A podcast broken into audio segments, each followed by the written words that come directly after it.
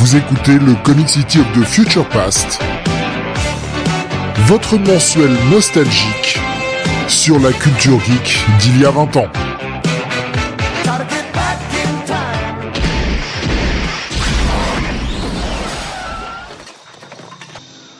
Bonsoir à tous et bienvenue sur le 68e numéro de Comic City of the Future Past. Nous sommes aujourd'hui le mardi 15 août 2023. Et comme chaque mois, nous allons revenir sur ce qui sortait il y a 20 ans, sur un peu toutes les sphères geeks qui, qui nous font plaisir, principalement euh, comics bien évidemment, mais aussi ciné, télé, sport, musique, euh, jeux vidéo, manga, et, et j'ai rien oublié, je crois. j'ai rien oublié. Euh, si société oui, parfois des faits de société, et là il y en aura de la société, vous allez voir. Ah oui, là, je vous le dis tout de suite, ça va être chaud ce soir. Et, et juste, oh, monsieur, monsieur, je m'incline. Révérence, voilà. ça ne se voit pas, mais j'adjoins le geste à la parole. Avec moi, bien évidemment, bah, le meilleur, Don Jonath. Salut à tous. Euh, bien que j'ai noté sur le dernier Comic City qu'il y ait eu euh, quelques euh, infidélités de fait. Hein. oui, mais c'est pour pour animer la guerre, la bataille, la bagarre. Moi, j'ai j'ai surtout l'impression qu'on a essayé d'amadouer le client en se disant que bon, Radiant Black et surtout de Powerbomb, tout ça, tout ça, on a été bien reçu. Hein. Alors là, bravo. ouais, ça ne marche pas sur le monde malheureusement, le Duo Powerbomb. C'est triste. Mais justement, ah, Jonath me fait la passe d'ess, mais sans savoir, sans savoir. S'il y a une petite question de Cyril euh, sur euh, sur YouTube, ah. Euh, moi je lui ai répondu à l'écrit, mais je, je ne savais pas, donc j'ai gardé la question exprès avant de pour l'émission avant de la poser. Il demandait si tu avais suivi un peu le G1. Alors pour ceux qui savent pas, le G1 c'est un tournoi un tournoi de catch au Japon hein, pendant pour la surtout surtout la fin. Je vais pas je vais pas je vais pas mentir à Cyril. Je vais pas le spoiler encore. Euh, je vais pas spoiler encore euh, pour euh, pour ceux qui ne l'ont pas vu. Mais euh, disons qu'on a une fin, notamment les, les demi-finales et surtout la finale, marquée sous le sceau de l'émotion, mon cher Steve. Et j'aime autant te dire que j'ai beaucoup, beaucoup aimé ce que j'ai eu. Mais justement, c'est ce qu'il nous disait aussi. Hein, voilà, les, les, les, demi et la finale sont à voir absolument. Ah oui. Et il nous disait, sans spoiler, euh, les deux Omega versus Osprey sont désormais moins seuls dans la course euh, du match de l'année.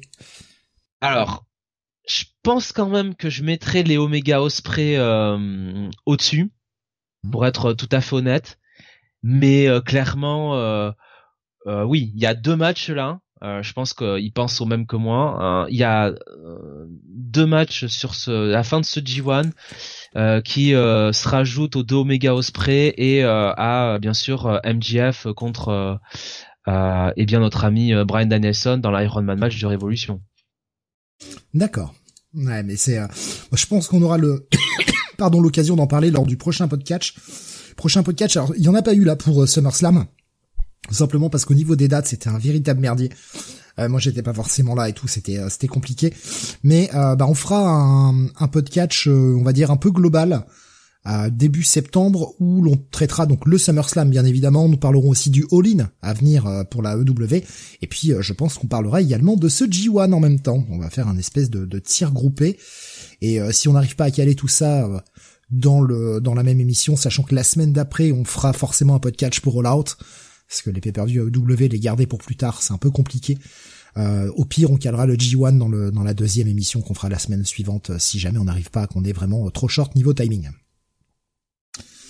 Voilà pour le petit party catch, comme je dis, on, va pas rester trop longtemps là-dessus, mais voilà, on, y reviendra. Et c'est vrai que moi j'ai pas du tout suivi par, gros manque de temps, mais oui, je pense que je vais regarder tout ce qui est quart, demi et et puis enfin surtout demi et finale quoi. C'est ce qui est le plus important pour savoir qui sera le prochain challenger pour le titre principal lors de Wrestle Kingdom au mois de janvier. C'est à ça que ça sert surtout le G1. Euh, ben voilà, on va, on va démarrer avec, comme d'habitude, eh bien euh, les euh, bah, ce qui sortait il y a 20 ans, et on va démarrer avec le top. Si j'arrive à afficher mes rubriques, voilà, ça y est. On va démarrer avec le top comics US. Euh, un top, alors disons-le tout de suite, ça va pas être l'émission la plus grosse qu'on ait pu faire sur un Comic City ou de Future Past, c'est le mois d'août. C'est léger. Et je me demande si c'est pas un mois d'août qui est encore plus faible que les, années précédentes. Parce que que ce soit ciné, que ce soit télé, jeux vidéo, manga, euh, musique, bah, pas grand chose quoi. Franchement, il y a pas grand chose à se mettre sous la dent. Préparez-vous, ce sera peut-être une émission un petit peu plus courte que d'habitude. Euh, rassurez-vous, au mois de septembre et au mois d'octobre, à mon avis, euh, ça va être chargé. Mais là, c'est vrai que le mois d'août, c'est un peu plus léger quoi. On commence donc avec les comics. Au moins, du côté des comics, en tout cas en VO, il n'y a pas de trêve estivale quoi. Ça, ça bouge quand même. Oui, et avec quand même euh, deux sorties majeures, hein, parce qu'on a le Marvel 1602 qui sort euh, donc euh, avec son issue 1, son premier numéro, et qui se place tout de suite numéro 1, avec quand même 152 528 comics vendus. 3,50$, c'est pas mal. Hein alors Marvel 1602, je te, je te le dis de suite, je ne, je ne connais pas. Donc je suis ah. là-dessus, je suis. Je l'ai lu vite fait il y a longtemps et c'est un truc que j'ai jamais terminé d'ailleurs. Euh, c'est en fait une réinvention de Neil Gaiman de l'univers Marvel en 1602. Voilà, donc euh, avec des, personnages plus typés euh, Renaissance et compagnie quoi. Donc beaucoup moins urbain, beaucoup moins voilà, c'est c'est plus un peu ce qu'avait essayé ce qui avait plus ou moins été fait dans Dark Ages. Rappelle-toi il y a y a quelques mois de cela. Mmh, je crois que c'était écrit par Tom Taylor si je dis pas de conneries. Euh, un peu dans cet esprit-là, quoi. Mais euh, bon bah en plus travailler malgré tout, ça reste euh, Nick Gaiman derrière. Mais j'ai pas, c'est un truc que j'ai lu vite fait il y a très longtemps, sans l'avoir lu en entier quoi. Je sais pas pourquoi. Faudrait que je le reprenne. Voilà. Un jour, faudrait que je le relise. Euh, mais c'est 152 000 hein. Et quand on voit le eh trio de tête, on peut pas dire que les comics ne se vendent pas parce qu'on a quand même trois, les trois premiers comics du top sont des comics qui cartonnent en termes de nombre de ventes. C'était pas la crise du comics hein, euh, à l'époque puisque bon qu'on a le Marvel 1602 et puis bah deuxième on a euh, le Batman hein, comme d'habitude vous me direz depuis euh, quelques mois maintenant le numéro 618 qui se vend quand même encore à 149 000 plus de 149 000 unités donc on est toujours évidemment sur sur l'arc Hush et ce qui est intéressant c'est que ça gagne encore pratiquement 3000 euh, single par rapport au mois dernier. Donc même si Batman 618 euh, est deuxième, il en a plus vendu que le 617 quoi. Donc un euh, titre Dark qui Hush pousse quoi. C'est ça qui est fou, c'est c'est tellement rare, un titre qui monte de numéro en numéro. Ouais. C'est ça ne s'arrête pas, c'est quand même assez assez assez impressionnant quoi. Euh, voilà, donc euh, on approche hein, de la euh, fin de Hush, hein, puisque c'est l'avant-dernier épisode. Le mois prochain, ce sera le dernier dernier numéro avec cette cover un peu sous forme de triptyque qui reprend toute la galerie de personnages Batman. Enfin, superbe superbe cover hein, pour le 619.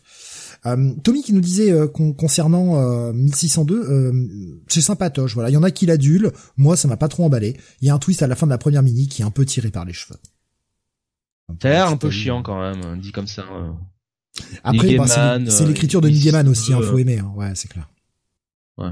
Faut aimer. C'est pas, c'est pas forcément pour tout le monde hein, l'écriture de Neil Gaiman. Les gens aiment, aiment Neil Gaiman? Il y en a, oui, oui, oui, oui, oui, il y en a beaucoup. Oh, d'accord. Je suis pas, je suis pas non plus le plus grand client de Neil Gaiman. Hein. Je reconnais que ce qu'il écrit, c'est pas mauvais, hein, loin de là. Mais euh, j'irai pas le citer dans mes auteurs favoris, quoi. Vraiment pas. Il y a plein d'autres auteurs qui passent avant pour moi. Mais je reconnais que le mec sait écrire. Ça, Charlie, par exemple. Oui, évidemment. Un certain BMB. BMB bien au-dessus. Un chauve encore. euh, numéro 3, euh, on a quand même euh, bah toujours chez DC. Alors là, énorme sortie. Enfin énorme sortie. Euh, un titre qui a fait par enfin qui a qui a qui a eu son succès quand même, Superman ah Batman avec le numéro 1 et quand même près de 136 000 singles vendus euh, pour euh, pour ce titre-là quoi. Eh oui, un titre qui bénéficie de la popularité de son auteur. C'est Jeff Lobb au scénar, on lui a adjoint Ed McGuinness, donc quand même pas une équipe de manchots, et puis Jeff Lobb qui jouit d'une énorme popularité suite à son run sur Batman Hush. Super coup marketing de le sortir avant la fin de Hush, de battre le fer tant qu'il est chaud. On lance cette seconde, euh, cette seconde, enfin cette nouvelle série, donc un deuxième titre pour Jeff Lobb et cette seconde série sur Superman Batman. Ça marche bien et c'était franchement loin d'être dégueu Superman Batman. C'était très blockbuster évidemment. Ouais. Mais euh, ça se laisse très bien lire. Moi j'avais eu le tu sais le, le, le relié, enfin pas le relié, le, le TP euh, français là qui était sorti. Mmh. Euh, et ouais, le premier arc, euh, premier arc fonctionne, euh, fonctionne bien quoi. Et c'était qui au dessin déjà? Euh, Ed McGuinness. je suis... Ed McGuinness. Ouais. Ah c'était, et on reconnaît pas hein, par rapport à ce qu'on voit aujourd'hui. Euh, tu sais quand tu ah, vois la manière dont il dessine Superman et Batman, c'est pas. Il, il, a quand même son style cartoony qui est bien prononcé quoi. Hein, mais oui, il a évolué encore un peu, je trouve, dans son style cartoony Ed McGuinness. J'avoue que je préfère, hein, tu vois, à la limite, je préfère le style qu'il a quand il est pas cartoony comme ça, en vrai. Mais ouais, c'est c'est enfin c'est vraiment une bonne équipe quoi. Et euh, bah ça se permet à DC d'avoir deux titres qui tapent plus de 100 000. Ce qui est vraiment ce qui, ce qui pas jamais vu. Enfin en tout cas euh, depuis qu'on fait le euh, enfin depuis qu'on fait quelques tops là, on n'a jamais vu ça. Bah, déjà un titre d'ici dans le top 10 qui fait plus de 100 000. Euh, ouais, c'était c'est un peu inédit, mais là, bravo d'ici on a commencé cette émission à partir de 98, enfin en, revenant en arrière, hein, parce que c'est quand même la cinquième année qu'on fait ça. Euh, 98, depuis 98, c'est la première fois quoi, il y a deux titres d'essai qui dépassent les 100 000. C'est ouf quoi. Tommy qui dit Michael Turner sur le deuxième arc avec Supergirl, Carlos Pacheco sur le troisième arc si je me souviens bien. Ouais, Jeff Lobb a eu la bonne idée de s'adjoindre des, des, auteurs différents sur chaque arc, des dessinateurs qui euh, je veux dire, McGuinness, Turner, Pacheco, c'était quand même le ah. haut du panier à l'époque. Hein. Ah Donc euh, non, c'est euh, franchement non très très bonne idée. Et puis voilà, c'est très blockbuster, mais ça se lit très bien.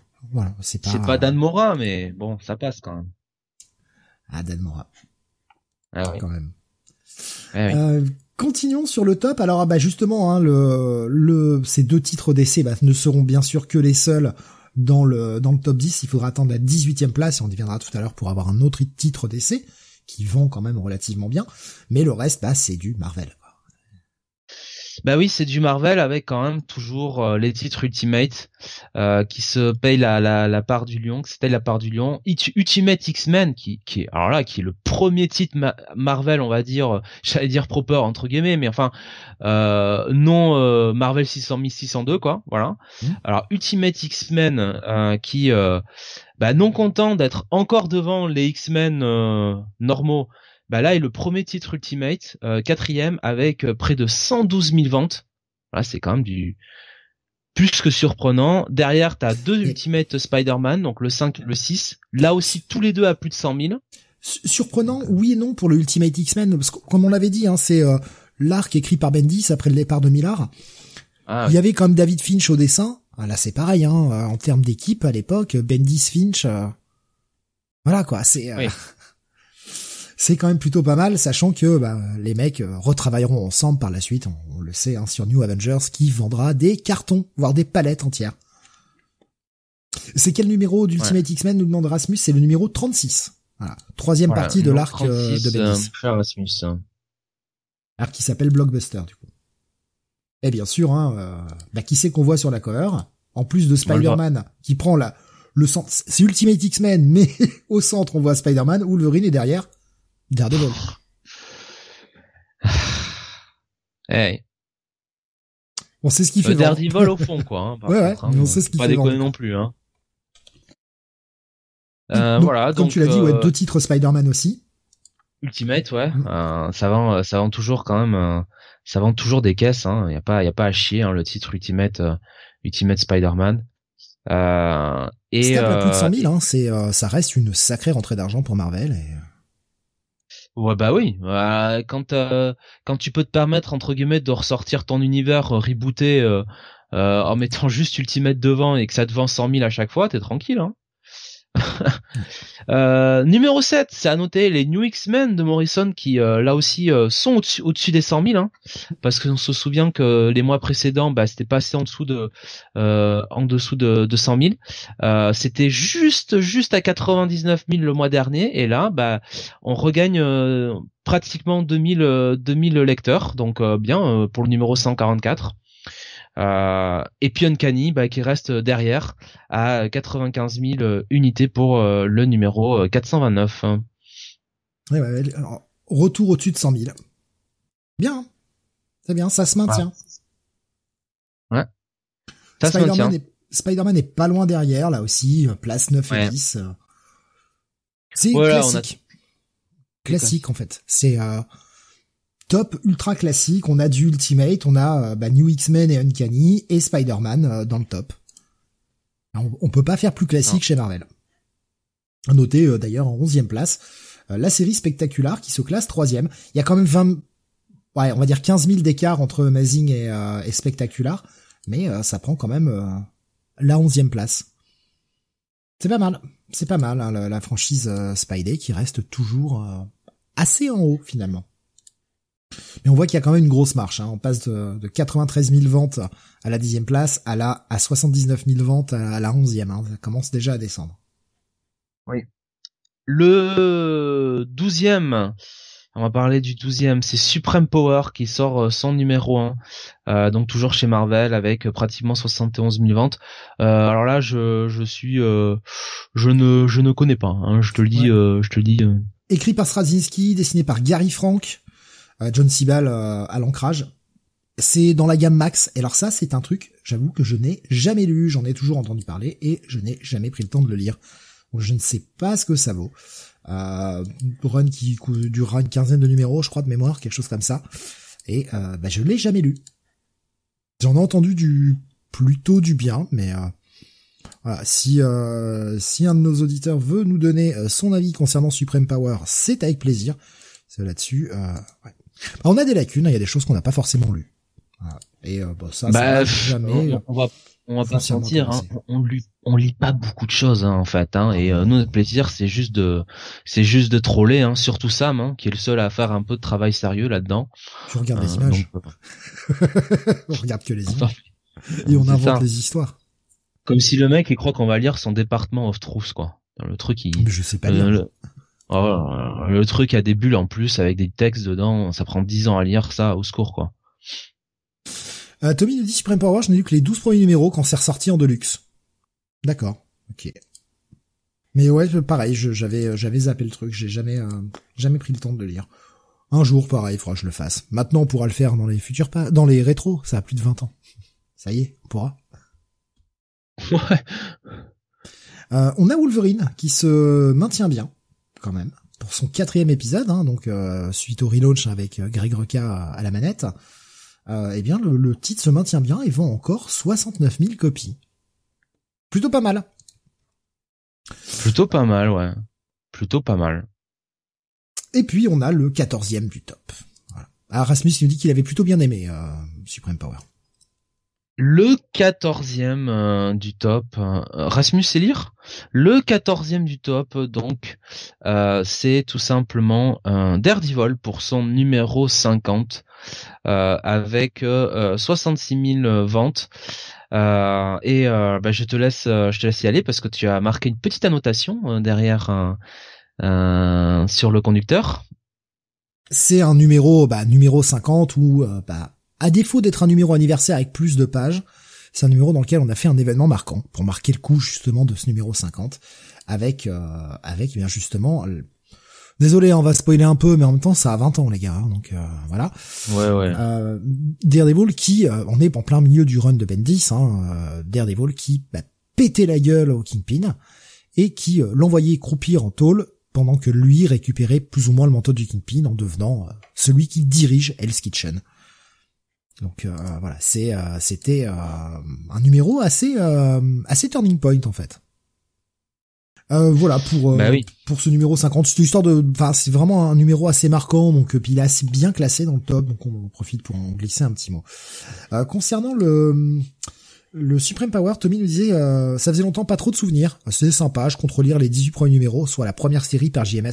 Ouais, j'avais dit 15, ouais, c'est 18 en fait. Une réinvention du Squadron Suprême, mais comme c'était dans l'univers Max, il y avait euh, pas mal de violence et de nudité. C'est ça, moi c'est pour ça aussi que j'avais pas été le lire, parce que bah c'est euh, pas vraiment proper, quoi. Donc je t'ai passé à côté à l'époque et j'en avais rien à foutre. Voilà pour les choses marquantes du côté de chez Marvel. Du côté de chez DC, on a quand même quelques autres trucs importants. Bah oui, on a on a euh, on a tout fait, j'ai envie de dire. Euh, enfin, en tout cas sur les sur le début du top. Mais par contre, on a un titre alors que j'ai raté au début quand j'ai fait un petit peu le j'ai raté un petit peu le classement euh, et et je m'en serais voulu de de le bah de de l'oublier puisque c'est à la place donc au numéro enfin oui au classement donc c'est 44e euh, en termes d'unités vendues et 43e en termes de dollars. C'est Batman Death and Maidens, donc le numéro 1, 30, pratiquement 37 000 unités vendues pour bah, cette histoire qui nous introduit le personnage de bah, Nissa Al Ghul. Euh, tout simplement, euh, si je si je me souviens bien. Euh, et et voilà toute une histoire autour un petit peu de, de l'après l'après Raz Al Ghul, puisque Raz était considéré comme comme mort à l'époque. et voilà, on voyait toute la relation entre Talia et, et Nissa, et et surtout ce que fait Nissa à sa sœur euh, qui était euh, super super euh, super hardcore quoi. Franchement, enfin, je vous invite à lire ça. moi, j'ai beaucoup aimé cette série sur le personnage de Nissa. ouais, je, je j'ai un très bon souvenir de ça. Voilà. Pardon, je croyais avoir coupé mon micro. J'ai essayé, essayé, de le désactiver. En fait, j'avais pas coupé. C'est un truc que je crois que c'est mini que j'ai jamais lu, écrite par Greg Rucka, mais je crois que je l'ai jamais lu cette mini. Ouais, et c'était euh, et c'était très bien parce qu'en plus ça avait des répercussions euh, euh sur le le titre euh, bah le titre Batman derrière ou Detective Comics, je sais plus parce que Greg Rucka doit l'écrire hein, Batman ou Detective Comics en 2004 par là. Et il y a un passage en fait où il y a voilà un arc avec avec Talia où en fait enfin les relations entre Batman et Talia découlent directement bah, de ce qui se passe dans Death and, the Maiden quoi. D'accord. Ok. Je crois à mémoire. Sam en parlerait mieux que moi parce que bon, il, a une, mémoire euh, incroyable et notamment euh, sur tout ce qu'a pu faire euh, Greg Rucka sur la franchise Batman. Mais il me semble, tu vois, il me semble que c'est ça, quoi. Il y a euh, Alexin qui nous dit rasement à l'époque et aujourd'hui aussi. Euh, il y a une ah histoire d'une Cérus remplie de bougies par les nazis. Je l'ai en TPB US bien, mais un peu hard. Et Benny nous disait ça a déjà 20 ans. très bonne mini, Death and the Maidens. voilà.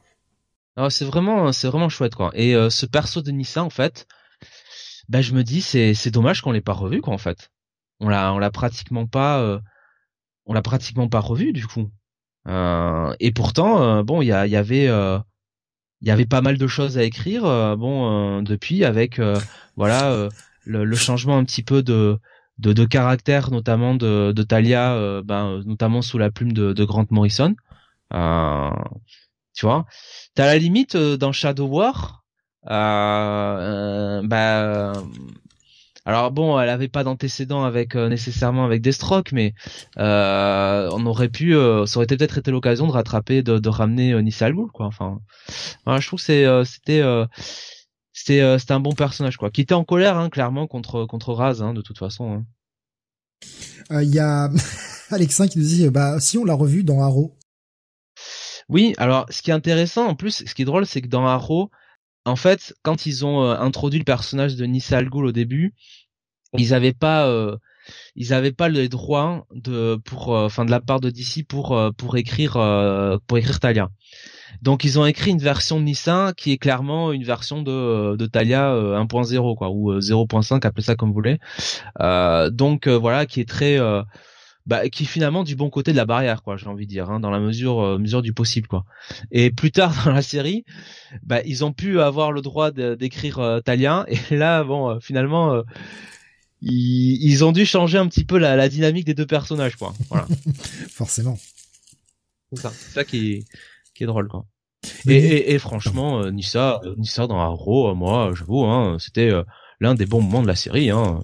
Ne, ne, ne boudons pas notre plaisir. Hein ce que dit Alexandre logique, hein, vu que Green Arrow est écrit comme un Batman. Oui, oui.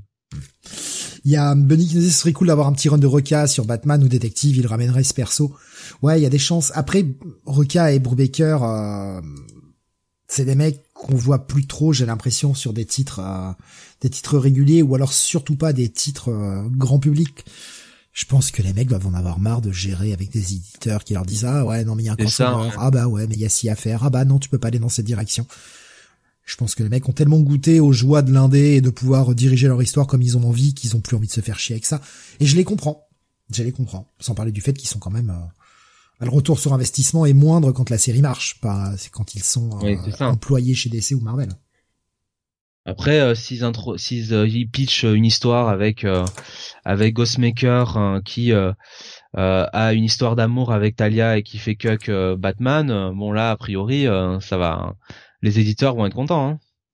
Mais c'est vrai que dans l'absolu, un retour de Greg Rucka sur Batman ou détective, ça pourrait être vraiment cool. Hein. C'est quand même pas un manchot et le mec écrit plutôt bien. Batman, il s'en était plutôt bien sorti, donc. Ah mais il est fait pour ça, hein, comme comme Brubaker. Hein, de toute façon, ils sont faits un peu pour ces titres. J'ai envie de dire un peu euh, bah, strict level caractère hein, malgré tout. Hein. Benny qui dit on va voir Jason Aaron sur une mini Batman. Ouais, le problème c'est que ça reste une mini, c'est ça qui est chiant quoi. C'est ça qui est chiant. Ce serait bien de les avoir, pas forcément pour un run long, mais si les mecs prenaient pour 12 ou 15 épisodes, euh, faisaient un petit run sur la série principale, pourquoi pas quoi. Il reste un an, un an et demi, c'est bien. Au moins, au moins une maxi, tu vois, comme Jason Aaron sur Punisher, quoi, tu vois, au moins, au moins 12 épisodes, quoi. Après, le problème, c'est que les mini dans l'univers d'essai, euh, quelle légitimité ont-elles?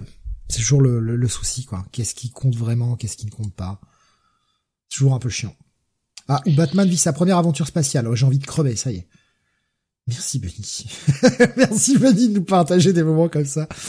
Euh, non, ça, ça m'intéresse pas du tout. Par contre, d'un seul coup, là, ça m'intéresse plus. Jason Aaron sur Batman. Ouais, dans une aventure spatiale. Ah. C'est bon, Chibzarski lui a déjà fait vivre ses aventures spatiales.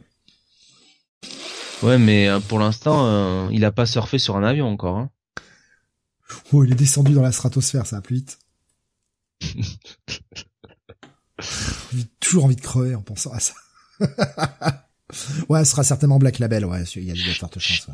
Pense à, pense au prochain Daredevil où on va avoir les, les prêtres volants. Pense juste à ça. Euh, Qu'est-ce qu'on avait d'autre chez DC On avait euh, le titre bah, qui continue de bien se vendre, assez bonne rétention. Le Teen Titans, la nouvelle mouture écrite par Jeff Jones, ouais. Euh, qui euh, se classe 18e euh, pour son deuxième numéro, 62 000 ventes. Je rappelle que le premier avait été classé à 60... Merde, je sais plus. 70 000, je crois, 72 000. Je, je, je, l'ai noté tout à l'heure et j'ai oublié de le, remettre. et à savoir que le premier continue de se vendre puisque il a il est classé assez bas dans le top, mais le, on est à un troisième printing pour ce numéro 1. Qui, 75 000. Qui vend encore 12, ah ouais, 75 000. Et le, le 14e. pour son, pour son reprint en troisième printing, vend encore 12 000 pour ce, pour ce mois d'août. Donc, euh, ouais, c'est un titre qui, euh, second et third printing dépasse les 100 000, je pense. J'ai pas trouvé les chiffres du second printing. Je les ai trouvés, euh, j'ai trouvé nulle part. Mais si le troisième print est déjà à 12 000, je pense que le deuxième print a dû taper facilement les 20 000. Donc ouais, on doit être à, on est à plus de 100 000, je pense, pour le numéro 1 de, de Teen Titans par Jeff Jones. Et le deuxième, bah, est assez stable, à 62 000 euh, copies vendues. Pas mal. Reste, bah maintenant, et puis bah Superman Birthright, on en avait parlé, euh, la, la, nouvelle mouture hein, écrite par euh, par Mark Wade, un peu les nouvelles origines de, de, Superman, qui se maintient. Le Superman Birthright numéro 2 se classe 31e avec 43 000 copies vendues ce qui est plutôt pas mal. Et on va passer aux parents pauvres maintenant. Malheureusement, hein, c'est pas c'est pas méchamment qu'on dit ça, mais euh, bah, quand on voit le top, ça reste quand même le parent pauvre, c'est l'indé. Bah oui. Et l'indé qui est toujours encore une fois euh, dominé par euh, par les titres euh, de franchise, hein, voilà, un, un, comment dire adapté de licence. Donc le premier, eh ben c'est G.I. Joe Transformer, hein, tout simplement, qui ah bah non, je suis con moi, j'ai le mois précédent moi maintenant. Transformers Generation 1 volume 2 Transformers Generation, voilà, voilà, numéro 5. ouais, mais justement, tu vois, il est 17ème alors que G.I. Joe euh, Transformer était euh, était 7ème du classement. Donc en plus on a voilà le premier titre indé est plus bas donc euh, voilà et puis derrière bon G.I. Joe 28ème Spawn 36ème G.I. Joe 38ème et en fait ouais c'est Sojourn chez CrossGen hein, 39ème qui est vraiment le premier truc bon Ouais, encore, c'est parce que c'est un numéro à 1 dollar hein, qui se classe. Ouais, c'est ça. S'il avait donné, ils auraient, s'il avait donné, ils auraient même pas été dans le top 10. J'ai regardé un peu les numéros Image. On a, effectivement, on a Spawn, qui est le premier titre purement Image, qui se classe 36e. Et euh, derrière, il faut attendre la 79e place pour avoir Powers. Et encore un peu plus bas, qu'est-ce qu'on va trouver? On va trouver euh, Magdalena à la 97e place et Witchblade à la 100e place. Image, Image avec ses, ses franchises quand on, enfin, avec ses propres produits quand on parle, on met de côté tout ce qui est franchise. Ouais, ça vend, vend pas des cartons non plus, quoi. Et bah, Image ne fait que 8,38% du nombre de comics vendus euh, sur le mois d'août 2003. Tandis que DC tape à 35% et Marvel à 37,8%. C'est euh, bah après Image s'en sort vraiment bien quand tu regardes Dark Horse derrière ils sont vraiment à la traîne ils sont qu'à 3,8 hein. Image est bon troisième avec une bonne marge d'avance mais euh, il y a quand même un, un gouffre euh, entre euh, entre Image et puis les Big Two. Hein. Enfin, c'est pas pour rien qu'on les appelle les Big Two. Hein. C'est vraiment la preuve là. Marche qui se creusera, enfin qui se réduira plutôt avec avec les années. on aura l'occasion d'y venir dans les et qui s'inversera totalement hein, puisqu'on voit aujourd'hui bah, des titres comme Radiant Black, Rox Roxanne ou Power Rangers ce sont toujours caracol en tête hein, des ventes chaque mois. Hein. Si seulement. je pense qu'ils adoreraient, hein, mais euh, malheureusement. malheureusement. Quoique Spawn a vraiment repris du poil de la bête, hein, méfions-nous, mais euh, Spawn a vraiment repris du poil de la bête ces, ces derniers mois. Bah, depuis le depuis le 300 en fait, hein, depuis le, le grand retour. Et le titre continue de, de plutôt bien marcher. Voilà pour la partie euh, comics US. On va passer à la partie comics VF. Et là, par contre, bah, ça va être très léger comparé aux autres mois il n'y a pas des masses de, de, titres importants. Il a fallu gratter un peu pour euh, sortir des trucs. Euh, on va commencer par du Panini. De toute façon, on a un titre chez Panini, un titre chez Semic et un titre chez Delcourt. Voilà, pour vous dire à quel point c'est léger. Euh, on le savait à l'époque, le mois d'août, ils sortaient pas les gros produits euh, parce qu'ils savent que les gens sont en vacances. Ça a un peu changé quand même, même si cette année, au mois d'août, il y a vraiment sur la fin, la dernière semaine d'août où ressortent des trucs. On a notamment toute l'arrivée bah, euh, chez Urban euh, de la, prochaine vague nomade hein, qui débarque le 25 août. On a aussi euh, Chronicles qui sort fin août. Ah, voilà, on a des choses qui commencent à arriver fin août, mais c'est vrai que là, tout début août, c'est un peu léger en sortie. donc Panini avec le X-Men numéro 14. Bon, pourquoi on cite celui-ci? Parce que c'est le premier numéro réel d'X-Statix, tout simplement. la série X-Force s'est arrêtée, hein, avec, vous savez, cette mouture par Peter Milligan et, et Michael Red. La série s'est arrêtée au 129 et elle a enchaîné avec un nouveau titre, X-Statix, toujours par la même équipe créative, et on avait le premier épisode au sein de ce Extreme X-Men 14. Quand je vous dis qu'on a gratté pour aller trouver des trucs, c'est vraiment qu'on a gratté. Chez Semic, on va retrouver le toujours dans ce modèle un peu version intégrale qui avait euh, euh, pour les titres, pour certains titres Image comme Witchblade et Darkness, et justement là en l'occurrence c'est Darkness qui va nous intéresser, le Darkness numéro 23, euh, parce que c'est le relaunch euh, de la série. nouvelle équipe créative là aussi pour relancer le titre au numéro 1. Alors Semi a gardé sa numérotation, mais aux États-Unis, on était passé sur un nouveau volume de Darkness, avec notamment Paul Jenkins au scénario et Dale Keown au dessin. Et enfin, chez Delcourt, on gratte, hein, on gratte. Euh, bah, la sortie euh, en tome relié eh bien de Suprême, l'âge d'or par Alan Moore, Joe Bennett notamment, on a du Rick Veitch aussi, euh, on a du du Alex Ross pour tout ce qui est cover. Voilà, on a cherché, on a cherché des trucs. C'est triste, c'est triste. Il n'y a pas grand chose en VF malheureusement. C'est euh, c'est à peu près tout ce qu'on a pu dégager d'important, intéressant en tout cas euh, du côté de la. Il y a plein d'autres choses qui sortent évidemment. Il y a les, les, titres classiques qui continuent, mais. Euh, mais j'ai rien, j'ai rien vu de. Euh... Ouais, j'ai rien vu de. Oui, il y a rien de foncièrement marquant, hein, c'est ouais. C'est les séries qui continuent, quoi. On n'a pas pas grand chose de plus à dire que voilà, bah, le titre X-Men qui continue, le Marvel Heroes, le Marvel Elite tout ce genre de titres-là, ouais, mais il n'y avait rien de vraiment marquant. Voilà pour euh, bah, pour la partie comics VF. Voilà. Alexin qui dit ah, les gens qui vont lire Crazy on Infinite Earth avec une loupe en nomade. Ouais.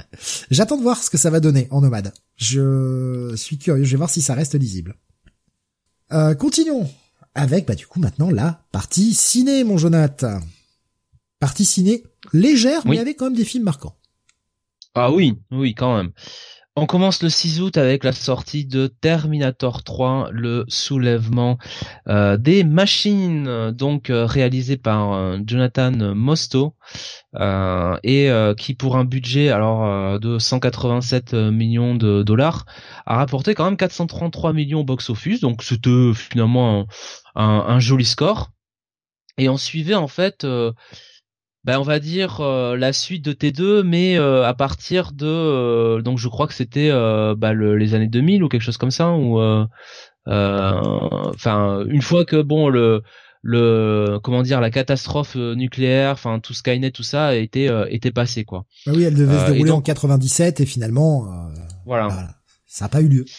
Et en fait, on va suivre bah, les les bah, l'histoire de de John Connor, donc qui est donc euh, comment dire, incarné par Nick Stahl, alors euh, qui peut-être en début de vingtaine, il faut le comprendre comme ça, je pense.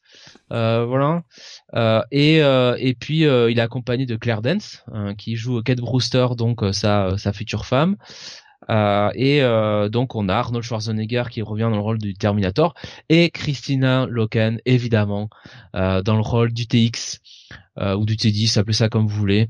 Euh, performance remarquable, euh, je dirais, de sa part, qui aurait probablement mérité une victoire aux Oscars l'année d'après. Alors film bon clairement en dessous hein, de Terminator et, Terminator 2, hein, ça y y a pas photo mais euh, ça sera nettement euh, supérieur qu'à que toutes les dingueries qu'on va avoir après euh, donc bah notamment Genesis et le dernier en date dont j'ai oublié le le nom de Dark Fate je crois que ça s'appelait comme ça mm. voilà c'était pas terrible mais bon ça ça se ça se regardait quand même quoi euh, Thierry nous disait dernier Terminator que j'ai vu, pas transcendant, mais la fin est pas mal du tout. Tommy nous disait Terminator 3, il y a que la fin qui est intéressante. Euh, je, suis assez d'accord hein, sur le principe. Le, film, j'avais été le voir au ciné et euh, le film était euh, correct, voilà, pas pas fou, mais mais se laisse regarder. Puis c'est vrai que quand on le voit depuis ce qui est sorti, bon, ça va. Franchement, ça va. Rétrospectivement, le film est pas si mal, quoi. Autant tu vois Salvation, bon c'était pas c'était pas incroyable c'était pas terrible mais encore tu vois euh, dans le futur avec euh, avec Bale, avec Washington, tout ça, ça ça allait encore, mais vraiment les deux derniers, euh, non, c'est au secours quoi. Genesis, c'est une une catastrophe quoi, c'est horrible. effectivement, ouais, bah le, le, TX qui est peut-être un peu extraordinaire. oui, voilà, bah, oui, effectivement, la plastique de l'actrice est, magnifique, mais le personnage est peut-être un poil trop puissant, ce qui fait que tu te dis, bah, comment arrive-t-elle à bah, échouer en fait? Et, paradoxalement, qui manque un peu de, de, de vie quelque part, qui est peut-être trop robotique par rapport euh, au précédent Terminator, surtout, enfin Robert Patrick, hein. Parce qu'en vrai, je pense que pour moi, le, enfin, c'est peut-être un blasphème que je vais dire, mais le, le meilleur Terminator, pour moi, tu vois, dans le côté un peu tueur, euh, c'est peut-être le celui du 2 hein c'est peut-être le, T1000 bah, hein. le T1000 franchement. Ouais. je, je, trouve qu'il est euh, tellement bien. Il le faisait tellement bien. Donc, avec euh, son visage qui, qui passait du de, de la froideur extrême à ce côté genre j'essaye de t'amadouer et euh, qui passe à la froideur extrême quand il se rend compte que ça marche pas. Enfin non non Robert Patrick était super dans ce rôle. Ça lui allait vraiment vraiment bien Christina Loken euh, qui euh, je crois l'année d'après euh, s'est retrouvée dans alors je crois que c'était une adaptation en plusieurs téléfilms de, de l'anneau des Nibelungen hein, la fameuse légende avec Siegfried et compagnie quoi. Qui était plutôt plutôt pas mal hein. je crois que je l'avais vu à l'époque sur Canal. Et c'était c'était plutôt plutôt plutôt bien réussi quoi. Et puis surtout Christina Loken bien sûr dont on se souvient pour cette incroyable série et je pèse mes mots et vous connaissez, euh, vous savez à quel point je suis euh, quelqu'un euh, de terre à terre, hein, mais cette incroyable série qui était Mortal Kombat Conquest. Voilà. Ah, je pensais que tu allais dire Painkiller Jane, mais ah, Mortal Kombat Conquest. Moi, j'invite tout le monde à regarder cette série. Vraiment, c'est fille ou garçon, c'est c'est un chef-d'œuvre. Voilà. Pardon, hein, je suis désolé de le dire. Hein. Pardon. Euh, ben voilà, le, le, le, T1000 quoi, le T1000, euh, le, le TX pardon, excusez-moi, le TX pour ce, Terminator 3. Euh, Bunny nous disait j'avais euh, passé un bon moment euh, au ciné sur ce T3. Voilà. Euh, Est-ce que tu préfères Cameron dans la série, Jonathan nous demande Rasmus sur la série Sarah Connor Chronicles? Euh, Cameron. Euh, il a mis une petite, un petit gif sur sur Discord si tu veux te rafraîchir. Ah oui, il veut dire euh, Alors c'est Summer Glow, je crois. Ouais. Euh, oh non mais arrête, Christina Locan, hein, faut pas déconner non plus. Hein. par contre, dans dans Salvation, il y a putain, j'arrive jamais à retenir son nom. celle qui joue la copine ou enfin ou plus ou moins love interest de Sam Worthington, Moon. putain, j'ai Moon Blue je sais plus son nom de famille, mais qu'on avait vu notamment dans quelques épisodes de euh, Burn Notice, mon cher Steve, où elle jouait une une, une inspectrice qui essayait de mettre des bâtons dans les roues de, de Spove Michael, euh, ce qui mettait des, des des, des, des, petits moments tu sais savoureux avec euh, Fiona tu sais qui venait un peu un petit peu euh, mettre euh, mettre son grain de sel quoi. Elle disait à Michael tu veux que je lui mette une bombe? Ah là là mais Burn Notice quoi. C'est tellement bien cette série. Tellement. Non mais ouais, je, suis d'accord. Hein, euh, honnêtement, avec ce que dit Bunny, euh, ça, ça se laisse voir quoi. c'est pas, euh, c'est pas déshonorant franchement, Terminator 3. Moins que certains dont on va parler après. Hein. Mais ah, je vois Bunny, je, voulais le garder pour après, mais il a, il a pas tort. Après tout, on peut, on peut faire ce petit point de société maintenant. il nous est vu à la boule en pleine canicule. C'était surtout cool d'avoir deux heures de fraîcheur. Et oui, on, voulait le garder pour après la partie ciné, mais effectivement, bah, le ciné c'est un bon moyen de on peut faire tous les points de tous les euh, effets de société du reste. On en hein. a que deux de toute façon, donc euh, voilà. Euh, la canicule, évidemment, la canicule en août 2003, c'était c'était bah, c'était assez terrible, franchement. on a eu des partout hein, des des, des températures à plus de 40, on a eu plein de records qui ont été battus, on a tapé du 46, du 45, des choses comme ça, des trucs imbuvables. Le mois d'août avait été assez violent. Et euh, ouais, on, on en avait chié en fait. Et le ciné était, euh, bah, le ciné en fait euh, fonctionnait bien parce que beaucoup de gens allaient se réfugier au ciné pour voir des films parce que bah pendant deux heures ils avaient la clim. Mine de rien, le ciné a fait des bons chiffres cette année-là euh, en France en tout cas. Et c'est une canicule ah qui avait touché en réalité toute l'Europe. Hein. Pas, il y a pas que en France. Canicule qu'aura quand même fait. au final, on dénombre à peu près 14 000 morts, presque 15 000 morts, dus à ces extrêmes chaleurs. Comme quoi, ça a vraiment euh, impacté pas mal de gens et principalement les personnes âgées, on le sait, hein, qui euh, il y a eu pas mal de messages qui ont été faits depuis euh, sur bah, le fait que les personnes un peu plus âgées ne sentent pas forcément la soif, donc pensent pas à se boire, pensent pas à boire pardon et se déshydratent et bah, finissent malheureusement malheureusement par en mourir. Et rappelez-vous que depuis, eh bien on a cette fameuse journée pour les vieux, hein, où vous bossez gratuitement une journée. Voilà qui est respecté euh, quand les gens y pensent. Quoi. Mais oui, ça avait été, euh, ça avait été assez violent. T'as, as des souvenirs euh, particuliers, peut-être, Jonathan, de cette canicule? Alors, ça m'embête un peu d'en parler comme ça, euh, d'en parler comme ça à l'antenne. mais enfin, moi, j'étais pas, j'étais pas là au moment où ça a vraiment tapé. Ah. j'étais, j'étais en Espagne. Bah, ça tapait fort là-bas aussi quand même. Voilà, mais j'étais sur le qu'on appelle ça sur le du côté de la Méditerranée, donc euh, j'étais à côté de la mer, ça allait encore. Euh, mais oui, euh, j'ai des souvenirs de la canicule et surtout quand je suis revenu parce que voilà, bah on a eu un décès dans, dans notre famille. voilà, je pas je vais pas rentrer dans les détails et et et c'est les, les, les circonstances. voilà, je je vais pas je vais pas trop en parler, mais mmh. disons que c'est des c'était euh, ouais,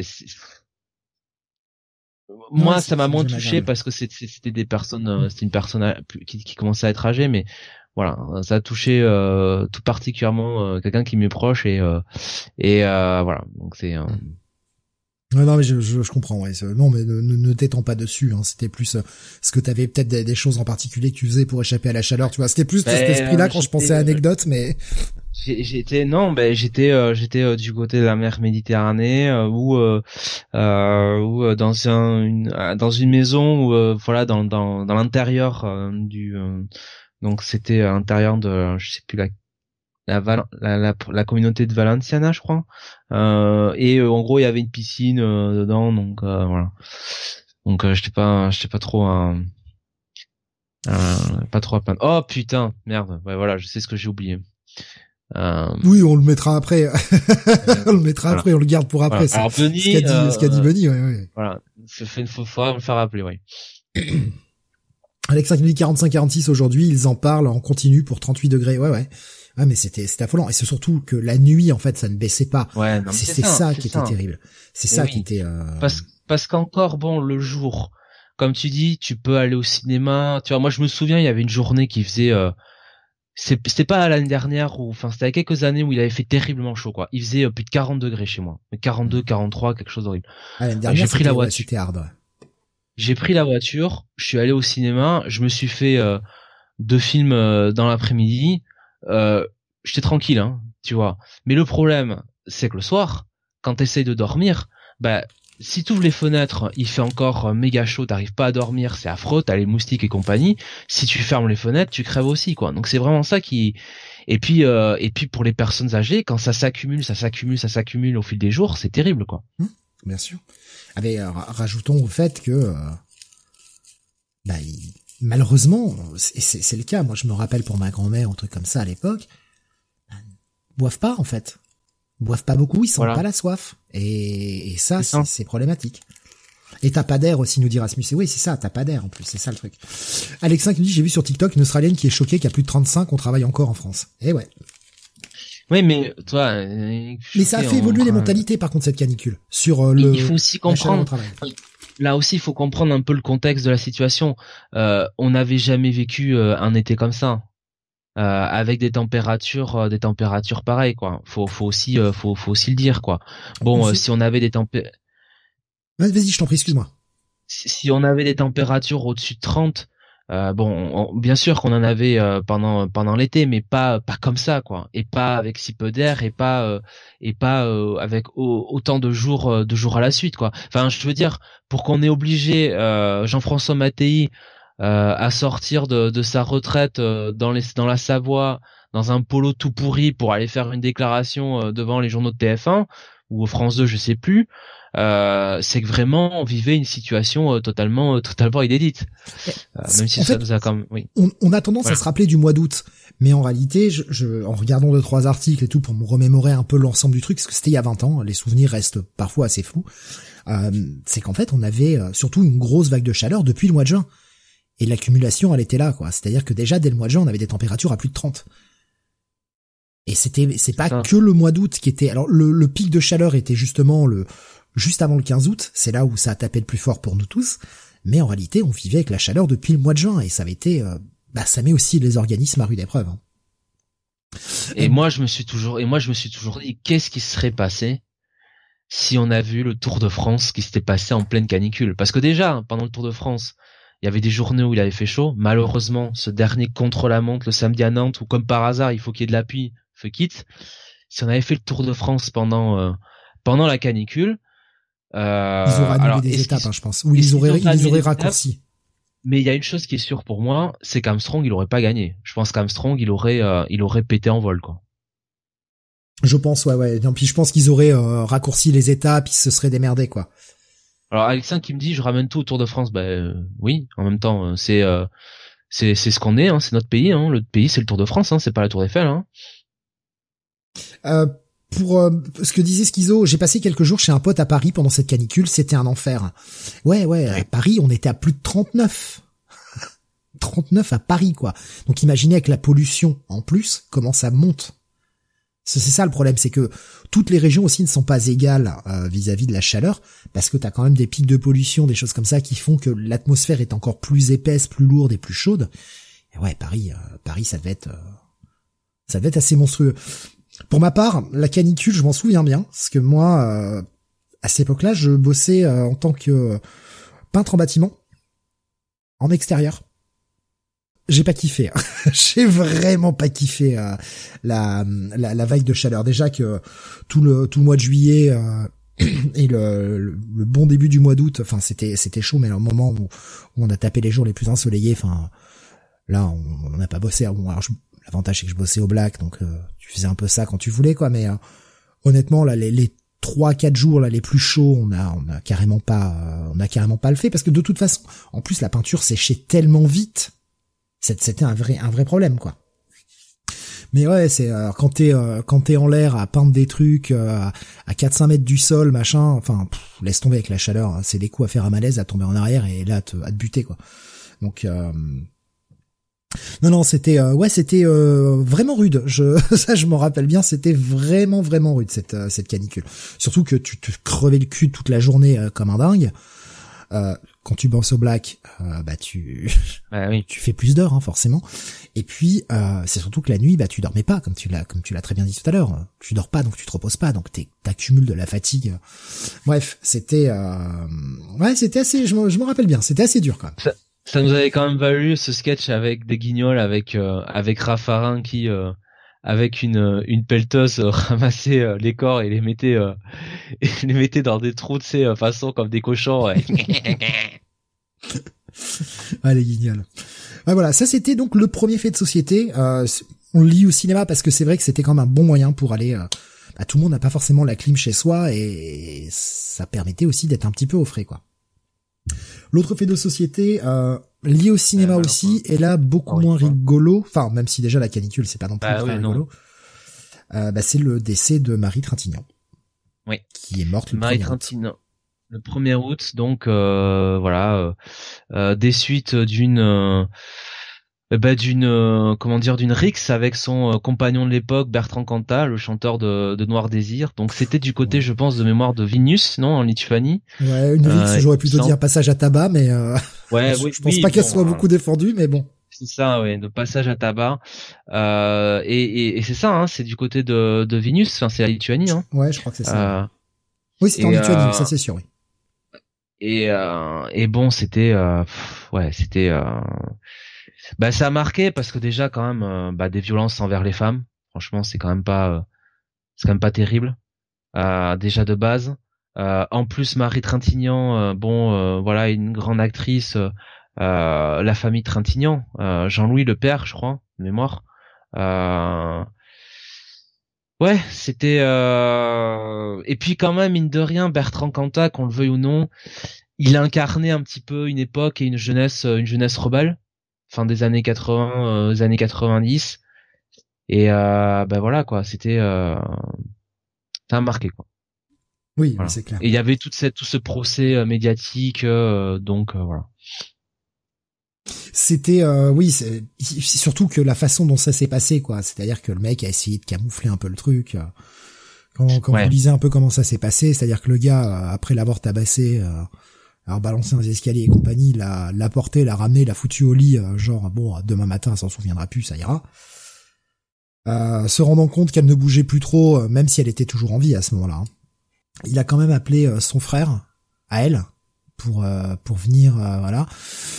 Il a repoussé l'intervention des médecins jusqu'au final où il s'est rendu compte bah, qu'elle ne se réveillait pas. Hein. Normal, elle était dans le coma après s'être fait tabasser comme ça. Donc euh, bah oui, ils ont essayé de l'emmener après à l'hôpital et ouais, mais c'était déjà un peu trop tard. Ils l'ont opéré plusieurs fois. Elle avait des œdèmes au cerveau et malheureusement, malheureusement, ça n'en est pas sorti. Ça a été une affaire très médiatisée. Euh, bah a quand même, euh, quand même fini en tôle et c'est mérité.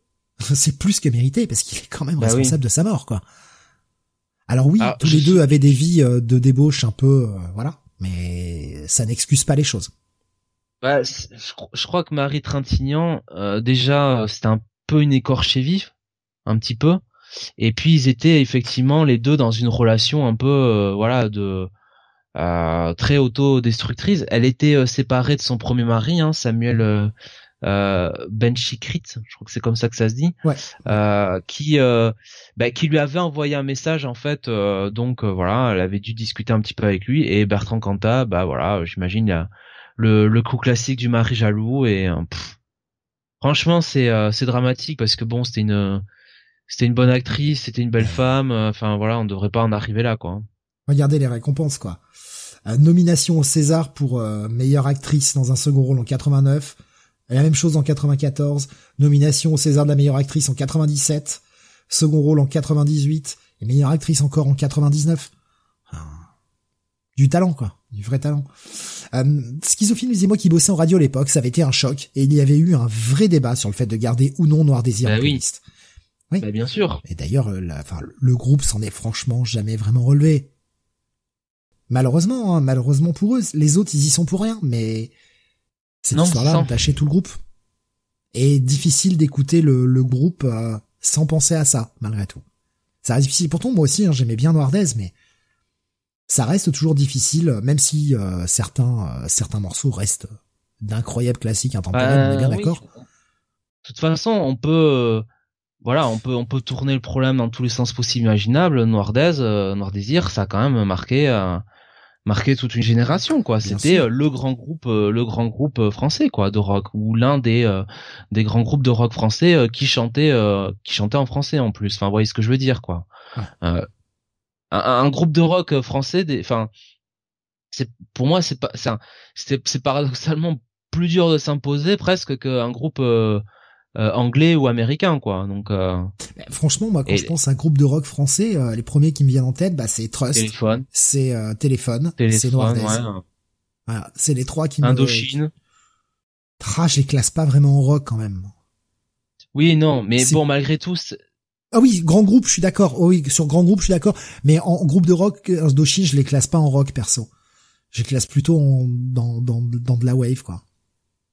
Ouais. Ouais, ouais. Kyo aussi. non, mais euh, voilà. Euh, les, les chaussettes noires, les chats sauvages. Ouais, ouais. Ouais, après là, ça remonte plus, mais effectivement, ouais. ouais. Euh, on l'avait enlevé pendant un moment, du coup, mais euh, on l'a remis, mais vraiment en faible rotation.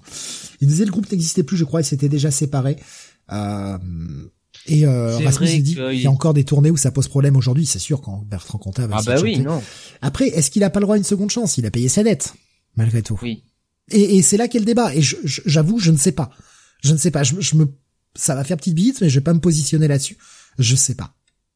C'est très, euh, c'est très difficile. C'est très difficile parce que euh, il a droit à une seconde chance. Il a payé sa dette, mais mais en même en temps. Fait, c'est, en fait, c'est toute la graduation, quoi. Euh, euh, quelle peine, en fait, c'est ça. Quelle peine, euh, comment dire, euh, euh, mérite de donner une deuxième chance, quoi, tu vois. Là, il a quand même, il a quand même tabassé une femme, il a quand même, bah, il a quand même tué quelqu'un au final. Hein. Il y a pas, il y a pas d'autre mot, hein, même si c'est la suite des blessures, il a tué. Est-ce que tu peux Je crois que le problème, le problème est en plus du tabassage, c'est d'avoir essayé de couvrir son acte et que finalement s'il avait été au médecin tout de suite, peut-être, et alors là, on est avec peut-être, peut mais peut-être serait-elle encore en vie. Et c'est ça le problème, c'est que là, par son inaction, en plus de, du tabassage, par son inaction, il cause sa mort, quoi. Compliqué, hein, compliqué comme problème. C'est très compliqué. Ouais. Alexandre nous dit, euh, il a le droit de, il a le droit de travailler, mais la décence, c'est quand même de faire profil bas. Ce que dit, euh, ce que dit Benny aussi, il y a une question de décence. Voilà. Après, de toi-même, tu sors de la, de la vie publique à vie. Ouais, mais son métier, c'est chanteur. Son métier, c'est artiste. Et, c'est, et, encore une fois, hein, j'ai pas la réponse. Enfin, ce que dit Schizophile, c'est la meilleure réponse. Hein, on sait pas. Et c'est ça. Voilà. Et Alexis dit Quanta, c'est quand même un sacré parolier malgré tout. Il est revenu il y a quelques années, mais sa tournée a été stoppée. Et oui. Peut-être devrait-il, euh, même si aujourd'hui c'est plus compliqué, et mérite-t-il ça? J'en sais rien. Encore une fois, moi j'ai pas la réponse, mais peut-être devrait-il euh, juste être parolier pour les autres sous pseudonymat? J'en sais rien. Ouais, mais après, euh, enfin, les, les, si tu veux, les gens, euh, les, enfin, les gens vont savoir, quoi, tu vois. Enfin, euh, faut se mettre à la place de ceux qui, qui vont chanter ces chansons. Tu vois ce que je veux dire? Enfin, enfin, c'est quand même, c'est quand même un lourd tribut, un lourd héritage, quoi, à porter. Hein. Forcément, à un moment donné, on va te dire, bah tiens t'as accepté d'avoir une chanson écrite par par Bertrand Cantat donc c'est quand même ah oui c'est ça c'est pour ça que je parlais de sous pseudonymat en fait mais avec les réseaux sociaux aujourd'hui, euh, c'est très compliqué bah d'arriver à sortir un truc sur pseudo sans que ça se sache, quoi. C'est ça, il y a forcément quelqu'un qui va faire le rapprochement, qui va sortir le truc, et après, voilà, c'est c'est la merde, quoi. Ouais, c'est euh... hyper hyper compliqué, quoi. C'est là, c'est vraiment un cas. Non seulement c'est un cas d'école en fait, et c'est un cas où il y a toujours pas de, de consensus clair et net. J'ai ouais, mais c'était quelque chose qui était assez marquant. Je veux dire, enfin, on a cessé d'en parler à l'époque et euh, même encore aujourd'hui. Enfin voilà. ben limite, euh, on en parlait presque plus que de la canicule, quoi. Hmm Bien sûr. Ce qui euh... dit après il pourra toujours vivre de ses royalties. C'est vrai. C'est vrai. Et est-ce que c'est suffisant quand t'es artiste? Je sais pas. Je sais pas du tout. Je sais pas. Alexis qui nous disait Quanta c'est quand même un, ouais voilà un sacré parolier euh, et nous disait rassemblement manif devant ses concerts euh, et ça blacklisterait aussi sûrement certains artistes s'il euh, était juste parolier pour eux. Hein. Après voilà encore une fois moi je suis désolé mais bon déjà tabasser une femme non et puis là comme tu dis quoi non assist non assistance à personne en danger quoi c'est Alexandre nous dit déjà, sur Palmade, ça va être chaud, mais là, tuer de ses mains, c'est hard. Le pire, c'est que j'ai l'impression, Palmade, les gens s'en battent les couilles. Le mec continue de se bourrer la gueule, d'être dans des états pas possibles, et euh, le mec refait des frasques derrière. Finalement, j'ai l'impression que l'opinion s'en fout, en fait. Parce qu'il n'y a pas, enfin, j'allais dire parce qu'il n'y a pas eu de mort. Euh, euh, c'est, comment dire? Palmade, il a quand même toujours eu cette, euh, tu vois, cette aura un peu de, de, comment dire, d'enfant, enfin, de d'écorché vif, quoi, tu vois, de mec un petit peu mal malin sa peau qu'on a envie de prendre dans ses bras, enfin, tu vois, le, délire habituel, quoi. Donc, euh, je sais pas. Euh, moi, j'ai pas l'impression, si tu veux, que les euh, que les gens s'en foutent ou ou euh, ne condamne pas son geste. Je pense aussi qu'il y a, il y a une actualité aujourd'hui qui euh, qui fait que bon, euh, voilà, tu, il y a, y a pas que ça à traiter, quoi, tu vois. Hmm. Il y avait... c'est qu'avec Quentin, il y avait le, le procès en suivant, quoi, tu vois. Enfin, il y avait un. Il y avait Alexis qui disait l'éternelle question, faut-il différencier l'homme de l'artiste? Et Schizo qui dit c'est impossible, c'est l'homme et son vécu qui font l'artiste. Ben oui, oui, c'est voilà, bah, débat compliqué. On n'aura pas la prétention d'apporter la moindre réponse ce soir. Bah non, non, on a déjà du mal à lire des comics, alors on va pas demander de. Mais oui, c'était c'était quelque chose d'assez marquant et euh... se dire que c'était il y a 20 ans, en fait, j'ai l'impression que s'il y a pas si loin que ça, mais euh... pourtant, ouais, ça fait 20 ans déjà. Euh, on va revenir sur la, la, partie ciné, on va revenir sur des choses un peu plus euh, un peu plus bah légères. Et là, en termes de léger, bah bah léger ouais. Alors c'est toi qui l'a qui l'a mis. Hein, ouais, je, l'ai ajouté juste pour y faire mention, euh, parce que que, que soit Jonathan que ce soit moi, c'est pas des films, c'est pas un film qu'on a regardé, hein. mais euh, on, hein. on, avait euh, la sortie le 13, euh, le non, si c'est ça, le 13 août, Dumb and Dumberer quand Harry rencontre Lloyd, voilà, qui était euh, bah, fait par bah, pas par euh, les Flair Family, justement, mais euh, réalisé par Troy Miller. Et c'est en fait un espèce de préquel à Dumb and Number, qui avait euh, bien sûr cartonné, rappelez-vous, avec Jim Carrey. Sauf que là, bah, c'est un préquel, et donc on n'a pas Jim Carrey. Et on n'a pas Jeff Daniels non plus. On a à la place Eric Christian Olsen. Je sais pas qui c'est. Et on a Derek Richardson, je ne sais pas qui c'est non plus. Le film a euh, pas forcément bien marché, c'est quand même remboursé, parce que pour un budget de 19 millions, il a rapporté 39,3 millions au box-office mondial. Mais euh, voilà, c'est quand même pas un film qui a beau, qui a fait énormément de bruit. Puis il faudra attendre euh, bah, le Dumb and Dumber 2, hein, qui sortira qu'en 2014. Alexis nous dit quand tout de suite quand tu changes les auteurs, c'est plus la même cam. Ah ouais, ouais, c'est clair. C'est clair. Rasmus lui dit c'est une merde. et Alexin qui disait bah, le, le que je sais pas qui c'est, c'est un des frères Olsen. Ouais, ouais, bah, ça empêche que je ne sais pas qui c'est. Bon, c'est, euh, c'était histoire de le mentionner. Euh, comme quoi faire des suites ou des préquels ne marche pas toujours. En revanche, là, on avait euh, une très grosse sortie, Jonathan. Là aussi, le, le 13. Oui, euh, donc le 13, c'était la sortie de Pirates des Caraïbes, la malédiction du Black Pearl, donc euh, première euh, euh, premier épisode de la franchise, donc réalisé par Gorb, Gore Verbinski. voilà, donc bah, évidemment hein, la saga des Pirates des Caraïbes, adaptée des attractions de Disney. et et, et bah, le film a 140 millions de dollars de budget, 654 millions au box office, donc immense carton avec évidemment Johnny Depp dans le rôle de Jack Sparrow, Geoffrey Rush en Captain Barbossa, Orlando Bloom en Will Turner, Keira Knightley en Elizabeth Swan, et voilà. Et, ce qui est dingue, c'est Saldana en Amaria. Comme tu l'as dit, hein, 650 millions de, de box-office mondial. Ce qui aujourd'hui on n'est que 20 ans plus tard, mais aujourd'hui, c'est considéré comme un petit succès chez Disney, ça. Ouais. Alors petit succès, euh, oui, mais euh, ça, n'a pas tué la franchise non plus, quoi. Mais à l'époque, oui, c'était considéré comme un énorme carton, quoi. énorme carton. Et si tu te rends compte que 20 ans plus tard, 650 millions, ouais, bah, c'est pas le carton attendu. Aujourd'hui, Disney attend un milliard à chaque film, quoi. C'est fou, hein. Ouais, mais bon, déjà, s'ils faisaient des films de la qualité de de, Pirates des Caraïbes euh, euh, à chaque fois, bah peut-être qu'ils se rapprocheraient de, de, leur, de leurs attentes. Hein. On était sur un film qui n'avait coûté que 140 millions. On n'est pas sur des budgets de 300 millions aussi. Comme quoi, des fois. Hein. Mais ouais, le, film, bah, très bon film, hein, Pirates des Caraïbes, très bon début de franchise. Rappelons que c'est quand même une, un truc qui est adapté juste d'une attraction, quoi. À la base, déjà, le projet Les Casse-Gueules, c'est adapté d'une attraction. Et ça. ça. a marché, tu, tu mets des bons acteurs, euh, ça fonctionne. Tu fais un scénar qui euh, qui est très aventure, etc. Et, et ça fonctionne. Bah oui, il y avait un bon rythme, il y, avait un, du dynamisme dans, dans, dans cette dans cette dans ce film, et puis euh, voilà, c'était porté par la, la prestation de, de Johnny Depp. Euh, qui était euh, qui était vraiment euh, excellent excellent dans, dans ce film voilà donc écoute, écoute très bien hein.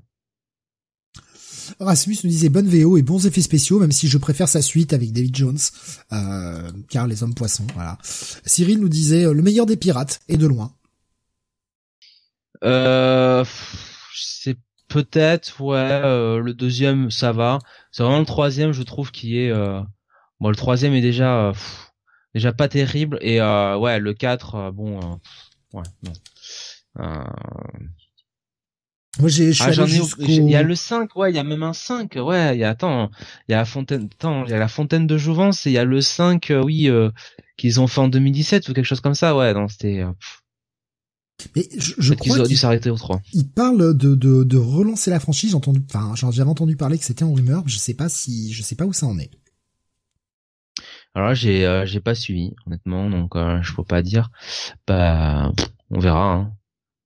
Si Disney a besoin, de toute façon, ils feront le ils feront le film. Hein. Il y a Alexa qui nous dit celui avec la fille de Barbossa.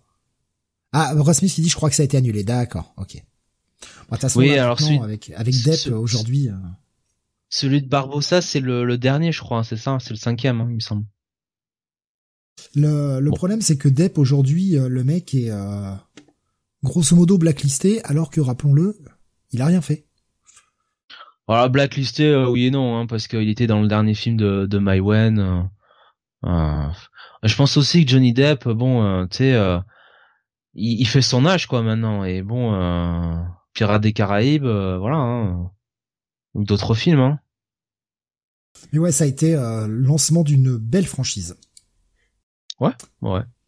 Continuons avec autre film de franchise euh, Jonathan, là aussi, euh, sorti le, le, Ah non, pas le 13, euh, le 20. Non, le 20. Le 20 août, Lara Croft, Tomb Raider, le, le, le berceau de la vie, euh, donc réalisé par Yann Debont, euh, qui à qui on devait notamment Speed 2, voilà, ah, Twister et le 2 et le premier Speed surtout, voilà. Ah, Speed 1, il est vraiment cool. Le Speed 1, Twister, 2. Euh, ah, Twister, je, je, garde une tendresse pour le film. Oh, ouais. Euh, donc avec euh, évidemment Lara Croft incarnée par euh, Angelina Jolie. Elle était accompagnée de Gerald Butler, de Noah Taylor, de Kieran Hines, Jimon Su, Til Schweiger euh, dans le film. Donc un, un joli casting hein, quand même. 95 millions de dollars de, de budget et 160 millions au box office pour ce film, euh, on va pas, on va pas se mentir, qui n'était quand même franchement pas terrible, euh, pour pas dire euh, pas, pour dire euh, pas bon. Euh, le premier déjà était pas pas foufou. donc voilà, c'était le deuxième et le dernier Lara Croft avant un petit moment avant le reboot avec et putain j'ai oublié son nom comment s'appelle-t-il? Annie comment s'appelle l'actrice suédoise? Ah, oh, je connais qu'elle en plus, euh, qui jouait dans Irma Vep. Le putain, comment elle s'appelait? Euh, Et puis je sais plus, ça, ça me revient plus là. C'est la femme de, de Michael Fassbender. Euh, putain. Alicia C'était dans Ex Machina. Alicia Vikander, ouais, voilà, merci. Je- non mais je suis euh, anti-sèche, hein. je l'ai pas sorti de mon chapeau. Non, Alicia Vikander, voilà, c'est ça. Je, je trouve malgré tout que euh, Angelina Jolie reste une euh, une super Lara Croft. Ça lui allait vraiment comme un gant. Ouais. Ah, je, Ouais. je, je me suis dit, ah, t'as peut-être pas le même avis, et c'est, c'est tout à fait possible. écoute, franchement, physiquement, je trouve que euh, elle est mieux, euh, elle est mieux pour le rôle qu'Alicia Vikander, qui est plus petite, qui est euh, moins euh, moins bâtie euh, qu'Angelina Jolie, enfin qu'à l'époque encore était. Euh, elle a pas toujours été maigrichonne, hein, Angelina Jolie, Euh, et effectivement, ouais, elle incarnait vraiment, euh, bon, euh, la- l'aventurière, quoi. Mm. Enfin, voilà. Après, Alicia Vikander incarne incarnait une une une, une Lara Croft peut-être plus jeune, voilà, donc c'est peut-être pour ça aussi. Euh, bon voilà, c'était bah, le deuxième et donc bah, dernier avant moment comme tu l'as dit. Continue sur bah, là aussi des suites. Hein, euh, après on aura un dernier film qui ne sera pas une suite, mais euh, on continue avec des suites. La suite de euh, The Grudge, The Grudge 2, Ju-On, The Grudge 2, réalisé Ouais. par euh, Takashi Shizimu. Shimizu, pardon. Putain, si je fais mon dyslexique, ça va pas le faire. Sorti Euh, euh, ouais. chez nous le ben en fait, euh, non, il est sorti. Euh, il est même pas sorti au ciné en France, je viens de me rendre compte. C'était la sortie internationale, euh, la, la sortie au mois de au mois d'août, mais euh, en France, il est sorti en direct ou DVD. Bon, voilà. On va passer vite là-dessus. Film d'horreur. Ouais. Par le contre, dernier, en revanche. Ah, Ouais. Là, super 27 film. Mon coup de cœur du mois, j'ai envie de 27 dire. 27 août, euh, Fun Booth, donc euh, Fun Game en français, euh, scénarisé, euh, scénarisé, réalisé par euh, Joel Sch- Schumacher, euh, avec euh, Colin Farrell, Forest Whitaker, Katie Holmes, Rada Mitchell et Kiefer Sutherland. Euh, 13 millions de dollars de budget, 98 millions au box-office, donc il s'est largement rentabilisé oui. euh, pour euh, franchement un, un très très chouette film et euh, bah, un bon euh, un bon divertissement d'été quoi. Ouais, un film, un film en plus qui a le le très bon goût et la politesse d'être très court. Il ne fait qu'une heure vingt, générique compris, donc à peine une heure dix de film. Et euh, le principe du film, c'est très simple. C'est un pauvre mec qui va se retrouver euh, dans une cabine téléphonique. Le téléphone sonne et euh, le mec va lui dire, bah gars, tu bouges pas, sinon je te bute. J'ai un fusil braqué sur toi. Et si tu bouges, te bute. Le mec veut pas trop y croire, mais quand il commence à y avoir deux trois coups de fusil de sniper tirés, le mec comprend qu'il n'a pas le choix. Et on va avoir un un mec qui va le bah, qui va le torturer. Et le film est un huis clos en extérieur. C'est ça qui est, qui est magique. C'est un putain de huis clos en extérieur. Il est dans une cabine téléphonique et ne peut pas sortir. Le film est génial. Un scénario irréaliste maintenant, nous dit Schizophile. Et ouais, malheureusement, malheureusement, mais euh, c'est vrai que le film est hyper bien, euh, hyper bien rythmé. Il a ce bon goût de pas être trop long, de pas trop tirer justement. Et euh, c'est, non non, franchement, c'est super quoi. C'est un super super film. Si vous l'avez jamais vu, matez-le. Vraiment matez-le. J'ai pas regardé sur euh, s'il était dispo euh, quelque part. Je, vais vérifier tout de suite. Mais euh, je, je trouve hein, que le film est vraiment se, se tient. Malheureusement, il n'est pas dispo, je crois, légalement sur une plateforme de streaming. Il est dispo. Ah si, sur Disney+. Il est dispo sur Disney+. Pour ceux qui l'ont, matez-le, ça vous prendra 1h20 et un très bon Colin Farrell qui euh, qui passe un peu par toutes les émotions avec ce pauvre Forest Whitaker qui est le flic qui euh, bah, essaye de l'aider tant que possible, mais il n'y a pas grand-chose à faire. Euh, un bon, si- un, for- un très bon Forest Whitaker, hein, effectivement. Voilà, c'est euh, non non très très bon film. hein. Voilà. Euh, oui, c'est tout pour la partie ciné. Voilà. Et maintenant, euh, donc la partie euh, série télé avec. Alors là, c'est incroyable parce qu'on en a parlé euh, jeudi a parlé, après le ouais. Comics, La semaine dernière. après le Comics Weekly. Euh, 5 août, le début de The aussi, donc euh, connu en France pour, euh, enfin, sous le nom de Newport Beach, donc euh, cette euh, série euh, teen euh, voilà, autour du euh, personnage de euh, Ryan, Ryan Atwood, incarné par Ben Benjamin Mackenzie, euh, qui euh, est euh, un ben un jeune un jeune en difficulté de Chino. Donc Chino qui est voilà une ville pas loin de, Los Angeles voilà et qui en gros bah a des problèmes avec sa mère parce que sa mère l'a foutu dehors bah elle est un peu elle est un peu camée un peu droguée hein. son frère aussi il y a un problème un gros problème avec son frère euh, bref, euh, bah, son avocat qui s'occupe un petit peu de, de lui, euh, qui est son public defender, Sandy Cohen, bah, l'accueille dans sa famille. Euh, et donc sa famille qui est une famille un peu un peu bourge voilà hein, de la de la banlieue de Z aussi et donc ben, Benjamin Mackenzie se retrouve embarqué dans cette dans tout cet univers-là, euh, au, milieu de gosses de riches. Et, euh, et voilà, donc quatre saisons, 92 épisodes, euh, série qui était euh, diffusée euh, donc euh, au départ. Sur TF1, C'était sur France 2. Ah, c'était sur France 2, étonnant. Ouais. C'était sur France 2 effectivement, voilà. donc c'était après sur sur TF6, hein, mais d'abord ça a commencé euh, ça a commencé sur France 2. Euh, voilà, le, la case du, je crois de mémoire, c'est la case du, du, samedi soir à 19h euh, par là. Euh, et voilà, et bah une série, une série moi que j'ai regardé à l'époque, hein, honnêtement, et, et qui était pas trop mal. Voilà, ça se laissait regarder. C'était c'était un peu à partir du 9 octobre, voilà, le 9 octobre 2004 sur France 2. Euh, donc c'était une série, euh, bah voilà, l'habitude de Beverly Hills le, le samedi soir. Donc euh, bon bah voilà, on reprenait les bonnes vieilles habitudes si je puis dire comme ça. Schizo qui dit jamais regardé cette série de ma vie, moi non plus. Moi non plus. Euh, donc une série développée créée par Josh Schwartz, à qui on devra également Chuck par la suite, et Gossip Girl également. Donc d'assez gros succès quand même. Et ouais, ouais, quand même. Hein. Mais euh, ouais, euh, bah, Newport Beach. Alors pour ceux qui se demandent pourquoi on en parlait, euh, comme tu l'as dit, on en parlait euh, jeudi soir dernier après l'émission, parce qu'on a eu tout ah un, toute une discussion autour des soaps et voilà, la série était passée, était passée dans la discussion. C'est vrai que c'est assez rigolo qu'on en ait parlé sans savoir qu'on en parlerait mardi, quoi. J'avoue que là, ça, ben, me, ça me fait bien marrer quand j'ai vu ça sur le compte. Moi, je, savais qu'on en avait parlé ce mois-ci parce ah. que le mois dernier quand j'avais fait le, la partie série, j'avais noté par erreur The aussi en pensant que c'est au mois de juillet. Donc je me dis ah tiens c'est cool, je vais en parler le mois prochain. Euh, mais sauf que quand on en a parlé euh, donc euh, jeudi soir, ça m'était totalement sorti de la tête qu'on allait en parler pour pour le, le, le, Comic City of Future Past.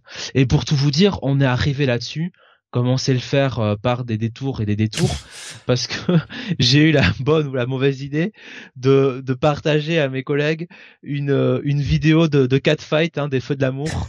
Euh, euh, voilà entre Laurent Fedmore et je sais plus laquelle c'était euh, euh, l'autre l'autre Fury euh, c'était dans un espèce de labo, je ne sais, non, c'était pas dans le labo. Enfin, bref, c'était incroyable. Puis après, on avait la mère Chancellor euh, qui fait valdinguer un pauvre mec euh, à travers à travers la pièce, qui s'encastre dans un miroir. Enfin, extraordinaire. Enfin, des, des, des, des, effets spéciaux, des effets spéciaux stupéfiants, quoi. Comme me disait hein, les, les, avec Jill et versus Cat Chandler. Hein, voilà. ah ouais. Et la scène du vase, la fameuse scène du vase. Oh, c'est incroyable. La réaction de, c'est, c'est Jill qui prend le vase ou c'est Catherine Chancellor du coup? C'est Jill, hein, qui prend le euh, vase. C'est Jill qui prend le vase, ouais. Ah ouais. La, deux tensions, quoi. Elle prend le vase et hop, elle tombe au bout de 10, fin de 10 minutes, quoi. C'est énorme. Ah, c'est, oui, c'est, c'est, euh... c'est quelque chose, pour le voir. Hein. Euh, bref, voilà pour cette série VOC. Euh, on va continuer avec euh, voilà. une autre série. La, 10 août, la fin de Futurama. Euh, voilà, au bout de sa huitième saison. Enfin non, justement à l'époque c'était pas c'était pas huit saisons, mais c'était quatre saisons, je pense, ou cinq saisons. Euh, c'était la, la quatrième qui venait de, s'achever. Euh, donc voilà et et donc Futurama qui va qui va s'interrompre, qui va être en hiatus pendant pendant cinq ans et ça va changer, ça va passer de Fox à Comédie Centrale. Ouais, la, la, la fin d'une première époque. Voilà, Rasmus dit pas si fin que ça, ouais, mais la, la fin d'une première époque en tout cas. Euh, tout le monde pensait que c'était euh, terminé et euh, bon, la série reviendra. Pour plaisir des fans. En série de Matt Groening, hein, pour ceux qui qui connaissent pas euh, Futurama ou qui se passe cette fois-ci, euh, eh bien dans le futur. Après un mec qui se soit fait euh, cryogéniser par erreur se retrouve réveillé dans le futur. On continue avec une autre série qui s'arrête, série qui, qui n'a eu qu'une saison. Ouais. Et qui a commencé, je crois, genre un, le ah non, non, non, d'accord. Euh, oui, la fin de le 17 août, la fin d'Inotopia. Donc au bout d'une saison de 13 épisodes, voilà. Donc euh, euh, cette série qui venait suite, qui venait faire suite, je crois, à la à la mini-série, me semble. Ouais. sortie précédemment. Dommage Inotopia, nous disait Rasmus. Non, je déconne. Bon, il y avait quelques effets euh, sympathiques pour une série de l'époque, mais bon, pour une série, hein. On, se calme. Adapté à la base de, romans. Hein. Euh, donc fin de d'Inotopia après 13 épisodes et puis euh, alors ça justement Jonathan tu vas sûrement mieux connaître que moi pour la suite puisque là une série qui se qui démarre et une série euh, qui s'appelle alors je connais oui et non 23 août début de Dodgers euh, qui est en fait ben, un dessin animé sur euh, ce personnage de Donald enfin de Donald justement de Daffy Duck tu, qui incarné tu viens, tu viens pile de mettre le doigt sur le fait que j'ai plusieurs personnages que je confonds, notamment entre Donald et, et, son côté fantomial des compagnies et ce Duck Dodgers quoi. Voilà. Et euh, non, Duck Dodger, c'était euh, ce fameux donc il y avait un court métrage, enfin un animé euh, donc de qu'on appelle ça de voilà enfin le le l'épisode classique quoi de des Looney Tunes de 3 minutes avec Duck Dodgers dans l'espace. Et bah ils en ont fait ils en ont fait un animé voilà. Alors qu'il a pas duré non plus très longtemps hein, parce que ça a duré trois saisons de 39 épisodes. Bon je connaissais de nom j'ai peut-être dû tomber euh, vite fait euh, sur un épisode genre sur Cartoon Network sous la 3, euh, j'en sais rien. Mais après, c'est tout ce que je peux vous dire. Quoi. Je connais, je connais pas du tout. Hein. C'est vrai que moi j'ai tendance à confondre un peu tous ces canards entre entre Daffy. Je sais que pourtant c'est Daffy, c'est pas Donald, hein, mais ces versions un petit peu différentes, ça me ça me fait me confondre quoi. Suis dû tomber peut-être sur un épisode une fois, mais et euh, bah, ce sera tout pour la partie télé US. Euh, Comme dit, on a gratté hein, parce que bah, août c'est pas la saison la plus propice au euh, lancement de série. En revanche, en France, Jonathan, ce qu'on n'a pas, ce qu'on avait oublié et que Bunny nous a gentiment rappelé, la finale de Colanta. Évidemment, la finale de Colanta, je cherchais un truc à, parler sur la télé française, j'ai pas trouvé. Et, comme un con, j'aurais dû penser quand même à, à, à, qu'on appelle ça le la base c'est-à-dire euh, oui la finale de la finale de Colanta quoi. Voilà. Euh, saison euh, saison 3 du coup et bah, c'était la saison évidemment de Mundir de de Moussa de Tony voilà de Tony tout seul exilé sur son île Moussa qui qui pisse à côté de la tente Mundir qui veut veut s'occuper des filles, euh, enfin découper les filles à la vachette comme des chèvres. Euh, voilà, saison absolument extraordinaire, probablement la meilleure, franchement, de Colanta. Euh, tant et si bien que je ne me souviens même plus qui a gagné. Je me souviens juste des euh, des cinglés qu'il y avait là-dedans, mais euh, j'ai c'est pas c'est pas Tony qui aurait gagné peut-être? Non non Tony non non Tony il est éliminé il est éliminé bien avant je quoi. Sais rien, je connais pas. Moi. Je, je, sais plus si c'est pas Amel ou euh, Armel, je sais plus, euh, quelqu'un comme ça. Enfin, j'ai, euh, j'ai, je, je sais plus quoi. Euh, j'ai, j'ai, là-dessus, j'ai aucun souvenir. C'est peut-être Bunny qui va pouvoir nous aider, mais égalité entre deux femmes, nous dit-il. Égalité entre deux femmes? Alors là, je, j'ai pas souvenir de ça. Hein. Euh, il me semble pas qu'il y ait eu d'égalité. J'en sais rien. Moi, je, je, je, me contente de lire. Je ne connais pas. Je n'ai jamais regardé Colanta, donc dont l'une était arrivée en plein milieu du jeu, nous dit-il. Ah bon? Ouais, non, moi c'est vraiment un... Alors là, je... Et il nous dit si si, j'ai revu ça l'an dernier. Ah ouais, mais non mais... Euh, D'accord. On te croit sur parole. je t'avoue que... Euh... demande si je préférais pas disons que... une couille, plutôt. Alors, s'il te plaît, euh, disons que euh, pour euh, justement, j'avais regardé les, les épisodes euh, bah, pendant euh, pendant la, la canicule quand j'étais j'étais en Espagne et j'avais vu euh, voilà, mais c'était c'était c'était du bonheur quoi. c'était du bonheur quoi cette cette saison quoi. Franchement quoi. là là vraiment en fait on on était à la bonne frontière entre le jeu d'aventure et la télé-réalité quoi. Tu vois? Parce qu'on avait des personnages hauts en couleur et on gardait quand même toujours le voilà le côté épreuve aventure tout ça quoi mais il y avait vraiment ce côté télé-réalité avec euh, les rivalités, euh, les, les, personnages fous. Enfin, je veux dire, euh, Tony, putain, Tony exilé sur son île, enfin, à parler tout seul. Enfin, c'était oh, incroyable. Moundir le avec sa machette. oh mon dieu. voilà. Bref. Rasmus qui dit jamais regardé Colanta perso, juste vu quelques passages sur les réseaux.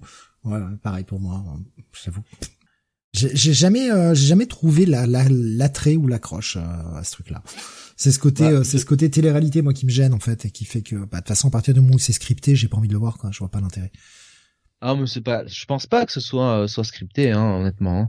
Mais par contre, ils ont arrivé à trouver la manière de, de filmer le truc pour que, voilà, encore une fois, on ait des, on ait des, des trucs de dingo quoi.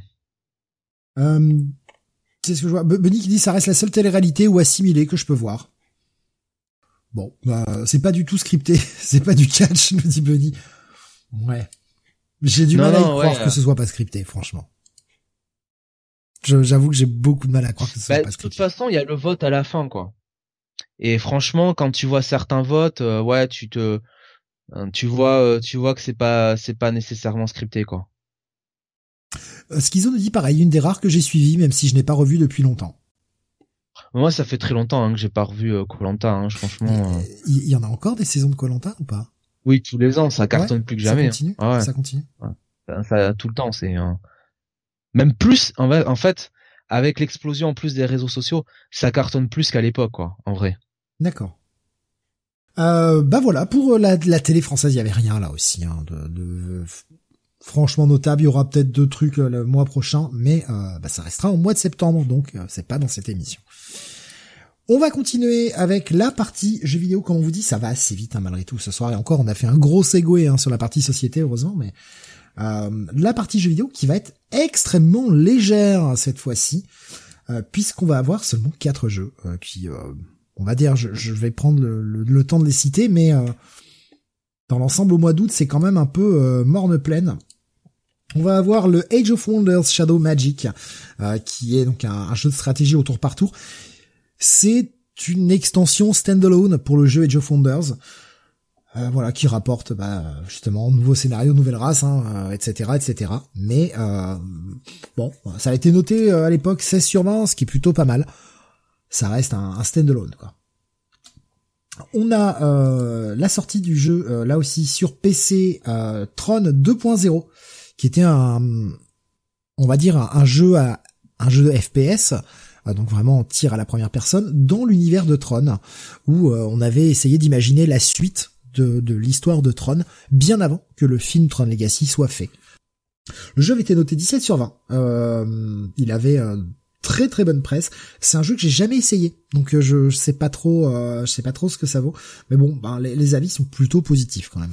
Il était cool, nous dit Rasmus ce, ce, ce 32.0. Euh, ça te dit rien, Jonathan, j'imagine? Je sais pas si... Non, pas du tout. Euh, continuons avec un jeu GBA maintenant. Euh, ça, encore une fois, hein, c'est vraiment pour gratter, hein, trouver des trucs. On a le Disney's Magical Quest 2 starring Mickey et Minnie, jeu de plateforme. Voilà, sorti sur GBA, noté 14 sur 20 à l'époque. Petit jeu de plateforme sympathique avec la licence Disney. Et euh, bon, voilà, jeu, jeu très euh, très fun, très mignon. C'est pas non plus un grand jeu, mais ça reste un bon petit jeu de plateforme. Et pour conclure, bah, le traditionnel euh, qui fait des cartons hein, chaque année, certes un peu niche, mais qui fait des cartons chaque année. Le Flight Simulator 2004, qui avait cette fois-ci le sous-titre Un siècle d'aviation, avec bah, justement au-delà des, des, des, avions traditionnels, cette année-là, il y avait quand même pas mal d'avions, on va dire patrimoine, des vieux biplans, ce genre de trucs-là. Ça reste pour une niche un flight simulator, mais euh, le jeu avait quand même la, jolie note à l'époque de 18 sur 20. Et voilà, j'en ai fini avec la partie jeu vidéo pour dire à quel point c'est euh, léger. Je pense que le mois d'octobre, par contre, euh, comme d'habitude, chaque année, on va douiller parce que bah, les sorties pour Noël, tout ça, tout ça. Jonathan va se tourner vers la partie sport maintenant. Eh oui, Alors la partie sport, euh, on va commencer d'abord par le, Grand Prix de Hongrie euh, 2003, donc qui s'est disputé le 24 août du, côté de, la Hongrie et du Hungaroring, le tourniquet comme on l'appelle. Et pourquoi on vous en parle? Parce que c'est tout simplement euh, un événement avec la première victoire euh, dans sa carrière de Fernando Alonso.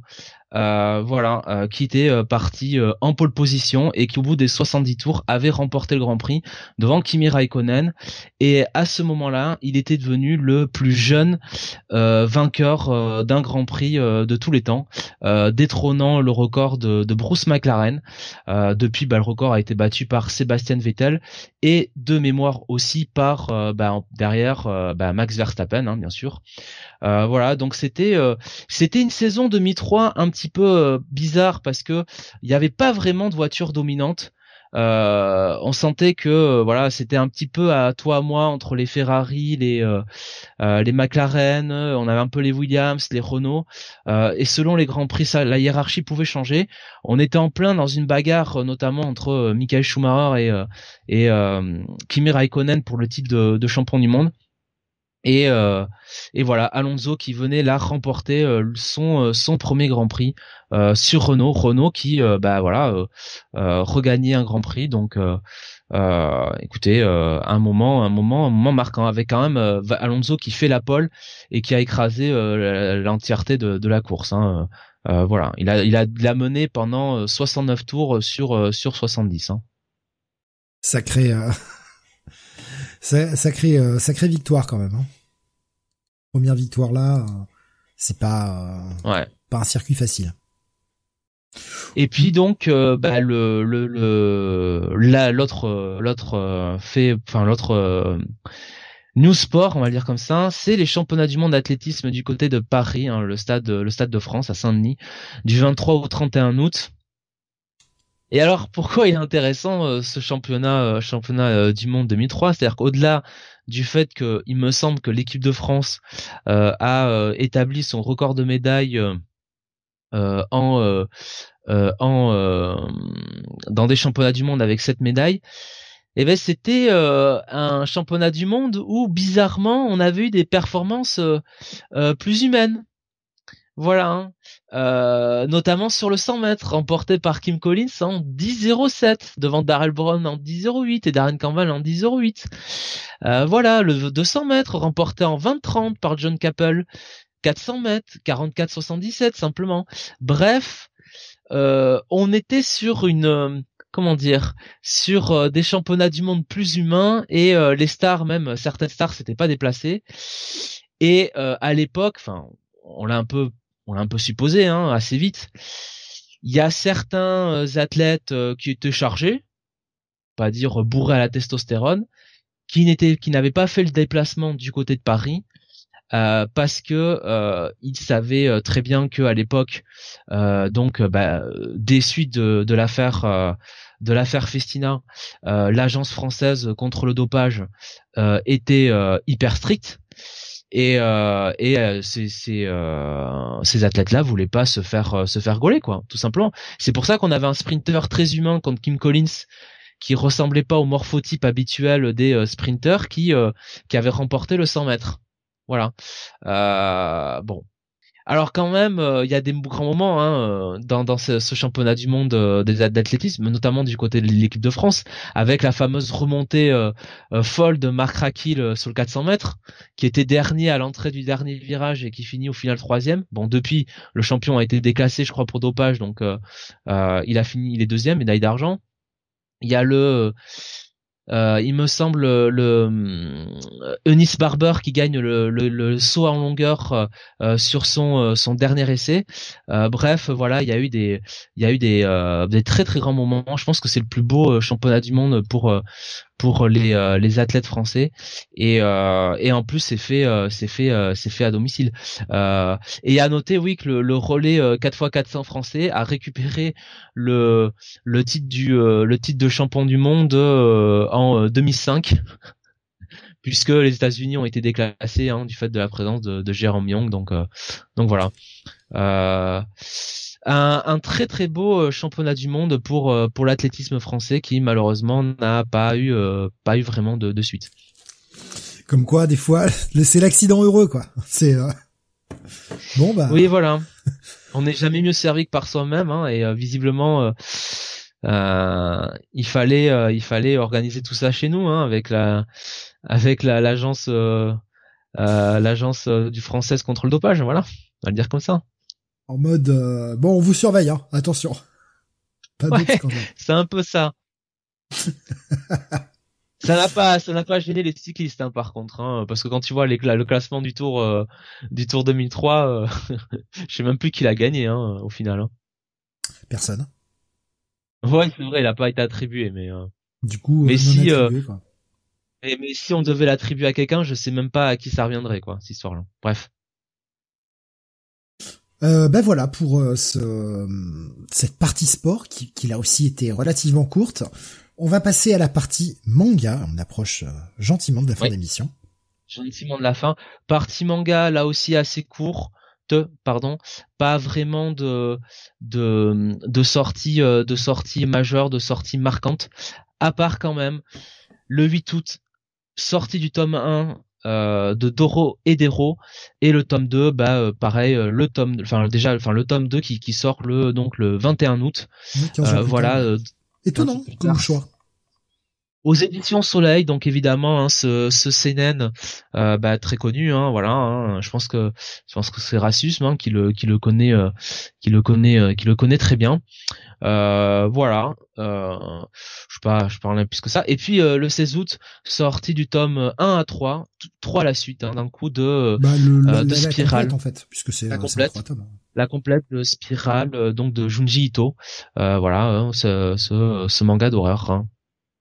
Il y a euh, Alexa qui dit pas mal le début pour Doréo, Doré, Doro et Doro, excusez-moi, à chaque fois je l'écorche. Euh, pas mal le début, la fin partagée, disons. Pour euh, donc pour ce, titre, titre qui aura 23 tomes hein, quand même, assez assez longue série. donc Spirale, hein, comme tu le disais. Il y a, y, a, quelques autres nouveautés. Hein, on, pourra, on peut citer Tsubasa notamment, juste Tsubasa, hein, pas Captain Tsubasa. Euh, qui, qui, sort en, en, un tome, euh, seinen, euh, seinen relativement historique, et puis euh, le dernier tome aussi de Vision d'Escaflowne. Voilà. Oui. huitième et dernier tome de l'apparition chez Pika.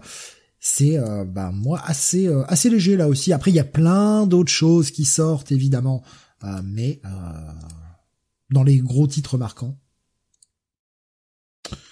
Voilà, voilà, j'ai rien vu passer d'autre non plus de mon côté. Euh, vision de Scaflon très différent de l'anime, nous dit Alex. Hein. Et euh, Rasmus, il est Spiral, meilleure histoire de Ito. J'ai pas encore lu Spiral, c'est euh, sur ma pile de choses à lire, ça. Je sais pas si tu l'as lu, ça, Spiral, Jonathan? Non. Non, non. Voilà pour la partie manga, comme on a dit, c'est très rapide et la partie métal va être extrêmement rapide aussi parce qu'il y a seulement que deux albums de notables il y a, d'autres choses qui sortent, même si le, planning est très léger hein, en termes de sortie pour le mois d'août. Mais là, vraiment, euh, il y a que deux petites choses. Alors, avant d'aller sur, euh, quoi que non, ça fera le point avec le top 50, euh, la partie, on va dire, musique générale. le quatrième album de euh, Skid Row sortait le 5 août. Quatrième album de Skid Row qui, bah, qui avait le, début d'un nouveau chanteur, hein, Sébastien Bach étant partie du groupe. Euh, dernier album daté de 96 quand même. Hein. Euh, donc là, ils sortent leur nouvel album en 2003. Euh, le groupe a un peu changé, donc nouveau chanteur Jolly Solinger qui va rejoindre le groupe. L'album s'appelle Thick Skin. Direction un petit peu différente, un petit peu plus post-grunge, on va dire. Euh, pour euh, pour Skid Row, Skid Row qui s'est fait quand même connaître avec euh, pas mal de titres comme euh, Youth Gone Wild, non pas Youth Gone Wild, pardon, qu'est-ce que je raconte comme quand il y a 18 Life, ce genre de, titres-là, qui avait une tendance un peu glam, mais mais oui voilà une direction un petit peu différente, même si sur les albums suivants ils avaient un petit peu ils avaient déjà un petit peu commencé à durcir un peu leur son, s'éloigner de ce côté glam. Euh, ben oui, là on a vraiment une un virage différent avec ce nouveau chanteur. Et puis le seul autre album marquant, en tout cas, si vous en avez d'autres, qui ah bah si, Use Gone Wild, j'avais pas dit de conneries. merci, merci Rasmus. Je, je, pensais m'être planté un moment, mais non, non Use Gone Wild, effectivement. que C'était très sympa, hein, Skid Row du début. Hein.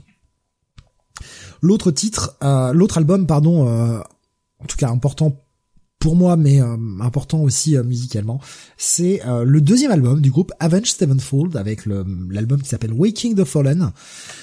qui bah, leur permet eh bien de se faire connaître auprès du grand public après un premier album Seven the, Sound, Sound the Seven Trumpet pardon qui avait voilà marchouillé on va dire ce deuxième album de, de Avenged Sevenfold les fait vraiment exploser médiatiquement ils vont enchaîner pas mal de tournées avec des gros groupes qui va les faire monter. Un album qui euh, bah, déjà s'écoute toujours très bien, 20 ans plus tard, euh, soit dit en passant.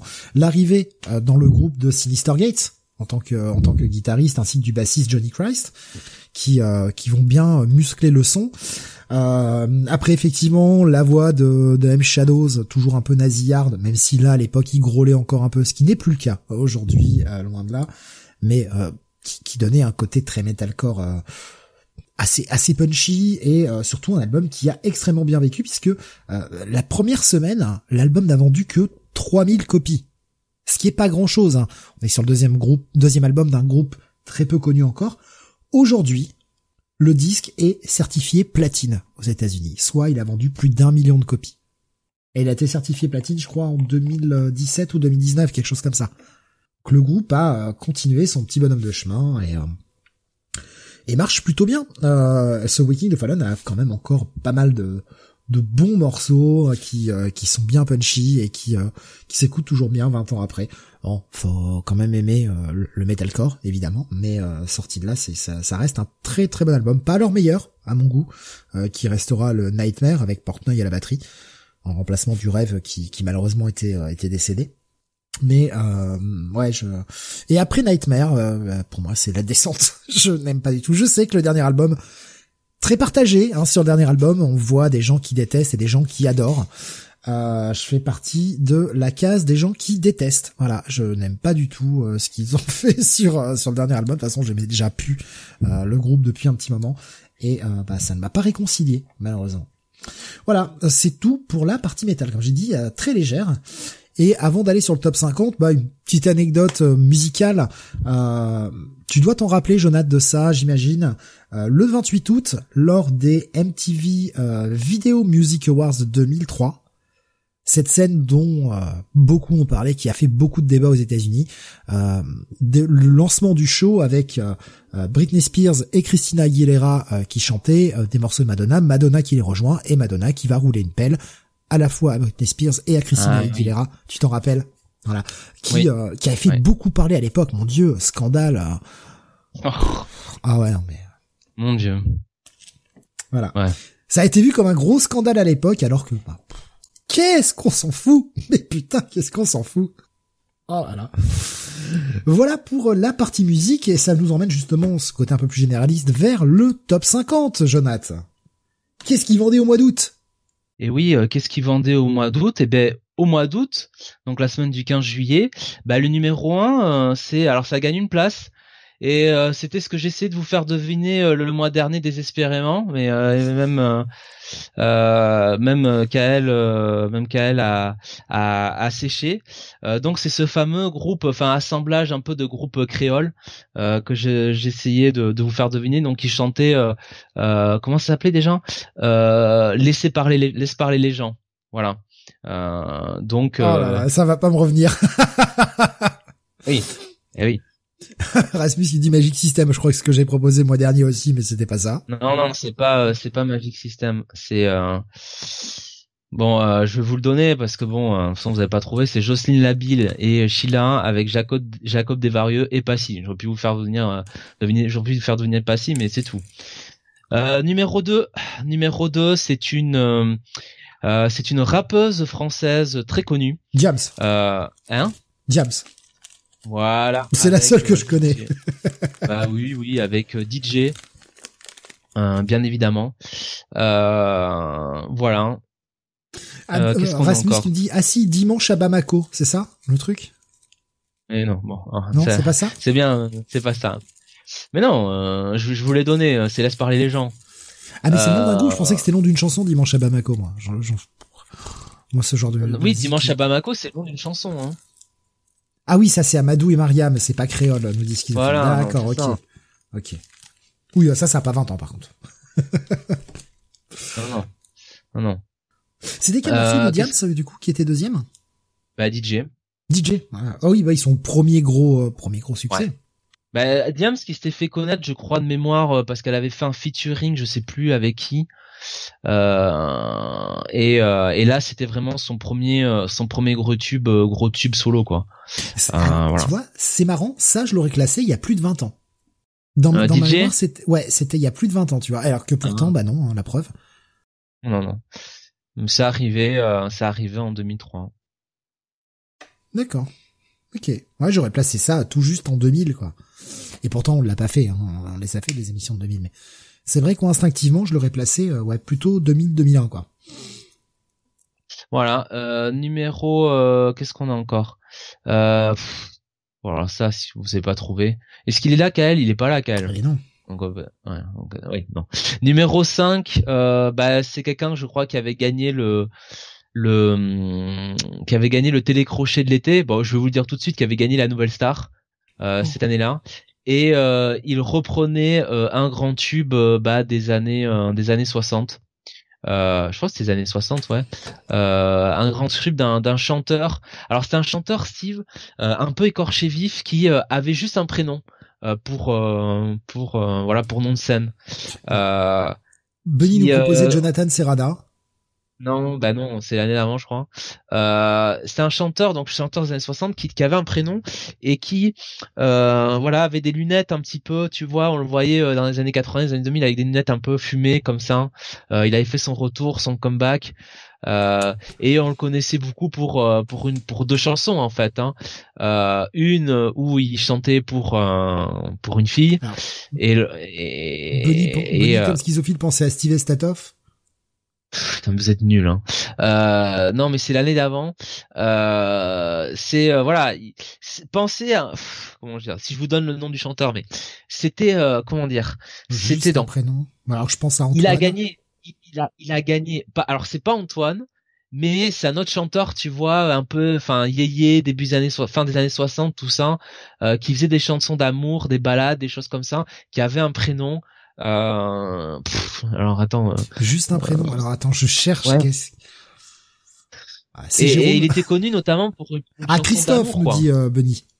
Bravo Benny, Christophe évidemment. Et Christophe, qu'est-ce que c'était ses, ses deux plus grands tubes? Ah, les mots bleus. Il avait euh, les mots bleus. Voilà. Et ben ce chanteur de de télécrochet donc de la Nouvelle Star avait chanté les mots bleus. Et c'était, je pense, celui qui avait gagné, euh, qui avait gagné donc la, la Nouvelle Star quoi. Putain, qui c'est qui avait repris les mots bleus, la vache? C'est un mec? C'est un mec. C'est un mec. Ouais, euh, schizophile qui dit aucun souvenir. Ouais, moi non plus. Qui avait repris les mots bleus, putain? La vache, et c'est cinquième du top, donc ça a quand même marché un peu. Benny qui dit oui, je vois sa tronche, un blond. Oui. Un blond euh, assez grand, maigre, avec euh, cette coupe un petit peu, tu sais, euh, un peu cheveux mi-longs, tu sais, la, la, la mèche, là, comme ça, euh, tu vois. Euh, on aurait dit un peu la coupe traditionnelle des, des Japonais de l'époque, enfin, tu vois, dans les Sentai, les choses comme ça. Euh, Qu'est-ce que je peux vous... Je peux vous faire deviner son prénom? Il a le même prénom que... euh, le, le, le, le même prénom que le chanteur qui qui qui allait danser le jerk. Voilà. Thierry. Voilà, Thierry et nouvelle star, euh, Thierry quelque chose. Donc là, ça Ah, devrait. Ça va Euh... peut-être aider les gens, mais alors... euh, Thierry Pastor nous dit Voilà, schizophile. voilà, non, non, non, mais euh, Thi- euh, Thierry je- alors, Lafronde nous propose... alors, euh, on va faire comme pyramide. Euh, en trois, Steve. En trois. C'est pour le nom de famille. Hein. En trois. Euh, ennemi. Ami. Euh, On est vraiment Euh. en train de jouer à Pyramide en direct. tu as dit pardon il. Il. Flottante. Thierry Amiel nous disait... Euh. Voilà. Et oui, Thierry Amiel, parce que il, elle, et après j'aurais dit attaché, Ah. Amiel, voilà. Voilà, Ah. Je fais comme je peux, hein. Ah, c'était bien vu. Et, oui, oui. Voilà, donc euh, bravo. On a séché sur Le Thierry nom Amiel. revenu de l'enfer, ouais. Tu m'étonnes. Ah, numéro 8, euh, ça a perdu trois places. Euh, alors c'est pas Thierry Amiel, c'est l'autre. Donc du coup, euh, faut sauter là. Hein. Faut sauter, sur- faut sauter dessus là. Hein. C'est pas Thierry Amiel, c'est l'autre. Bah, du Alors, coup, Ah, Steve Statov, Statov. c'est pas la même année. Rasmus, c'est pas possible. Euh, Alors, non, c'est pas la fronde non plus. Non, je, je vois pas, je, je, enfin, pff, comme je regardais pas, moi, j'avoue que je ne sais pas qui, euh, qui était en finale avec lui. Alors, Mais euh, qui dit, on se souvient qui- déjà pas du gagnant. mais Benny l'a déjà cité en plus. C'est euh, celui qui est d'origine espagnole. Voilà, je, je, je Ah, dire- Jonathan vous Serrada, dire du coup. Voilà, merci. Je lui rends la paternité, hein. Ah ouais, bah oui, alors on peut appeler ça la paternité, oui. Euh, alors, qu'est-ce qu'on a encore? Euh, pff, euh, pff, Oh là, attends, je me suis fait un petit contrôle. Euh, ah, numéro 18, ça perd une place. Euh, C'était les neveux euh, d'un euh, d'un chanteur euh, d'un chanteur très célèbre. Euh, bah une Les star, T. hein, une... Bravo Steve, bravo Ah. Steve avec. Allez. Alors là, là, j'ai des vieux souvenirs, effectivement. Schizophile l'avait aussi, hein. Neveu de Michael Jackson, évidemment. Numéro euh, 28, numéro 22 pardon, ça gagne 4 places.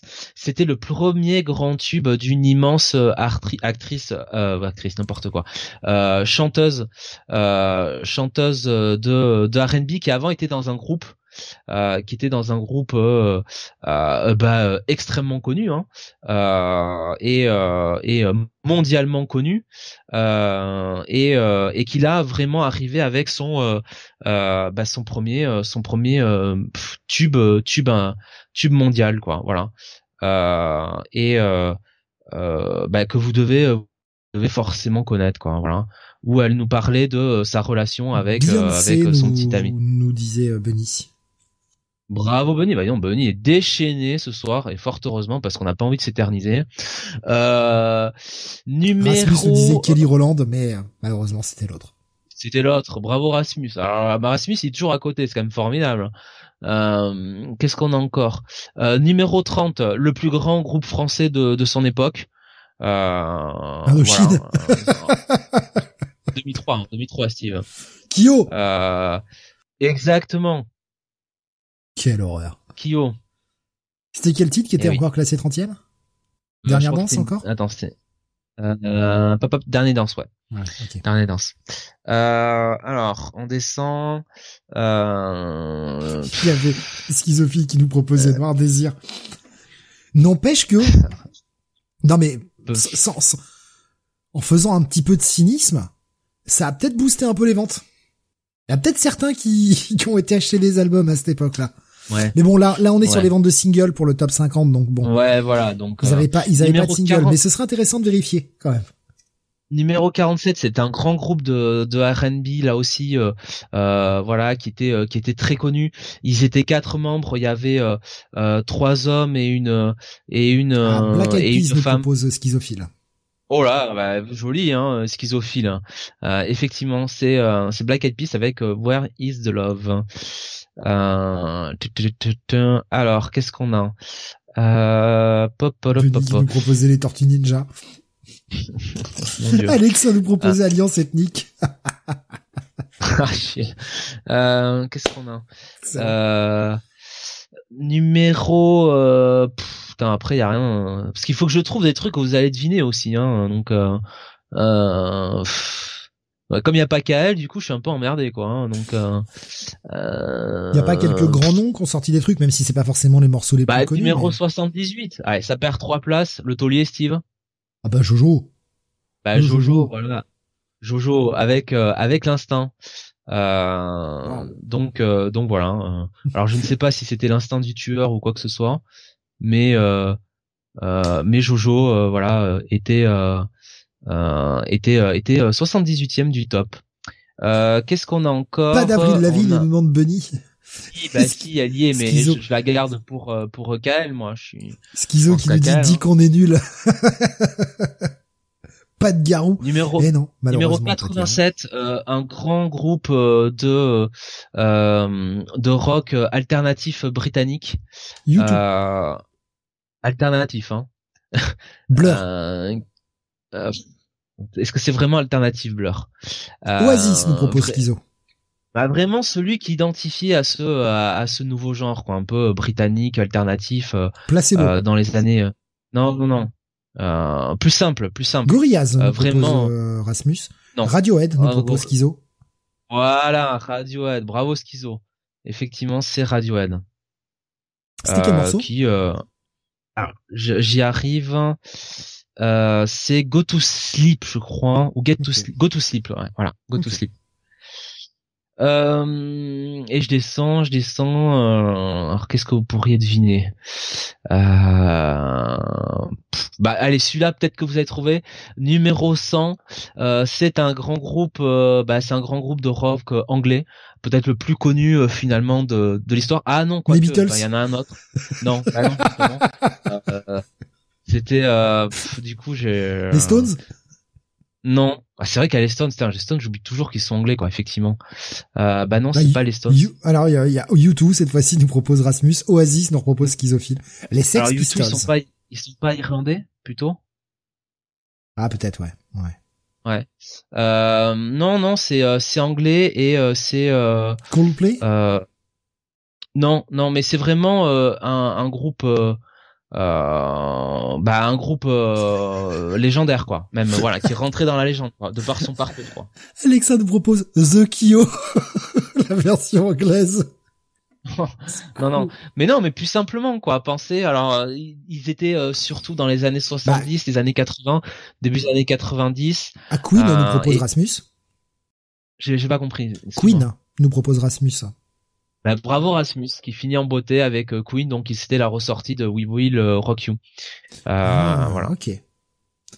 j'allais j'allais partir sur un peu plus euh, ce que je place un peu plus haut dans les groupes anglais comme Iron Maiden mais je me suis dit putain Iron Maiden même centième dans le top ça m'étonne surtout en 2003. Mais euh, ça aurait pu. Ah ouais ouais Queen. Putain, ils avaient ressorti encore. Les mecs, ils ont, ils ont quand même milqué le truc. Hein. Qu'est-ce qu'ils ont pu faire du blé?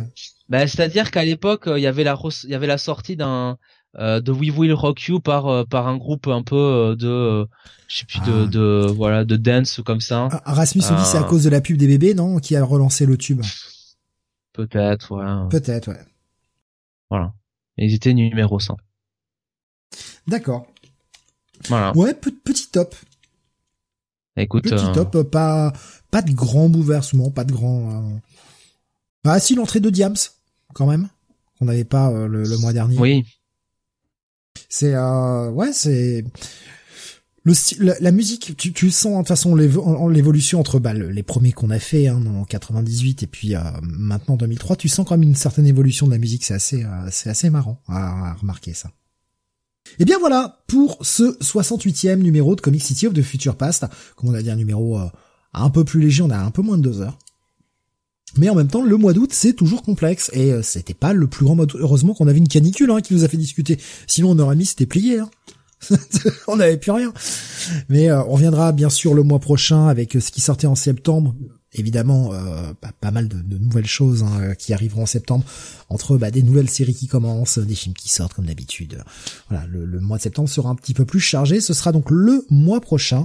Et bah pour le reste de la semaine, vous aurez surtout le euh, Comics le Comics Weekly pardon qui sera ah. jeudi à 21h avec les sorties de la semaine et on espère euh, bien les avoir comme il faut parce que notamment il y a la sortie du DD14. Oui, et celui-là je crois que tout le monde c'est pas le 15 plutôt ou c'est le, non, 14, Ouais. D'accord. Et je crois que vraiment celui-là euh, Qu'est-ce qu'on l'attend? Ah bah oui. Ah oui. Il sera, il sera double ou ce sera simple Il sera simple. J'ai pas regardé le nombre de pages. Hein, j'ai pas regardé sur les euh, sur sur les, les, sollicitations. Je vais te dire ça en deux petits clics. Euh, non, classique, numéro normal.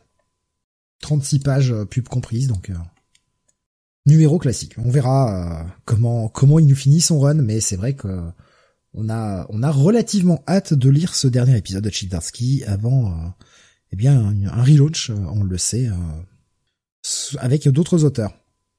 Voilà, rendez-vous jeudi à 21h. On croise les doigts, on espère que l'épisode sera disponible. Et euh, ce sera ce serait parfait. voilà, ça nous embellirait la semaine. Merci de nous avoir suivis, des gros bisous, passez une excellente nuit et rendez-vous jeudi pour le futur past, le n'importe quoi. Pour le Comics, Weekly, je dis n'importe quoi.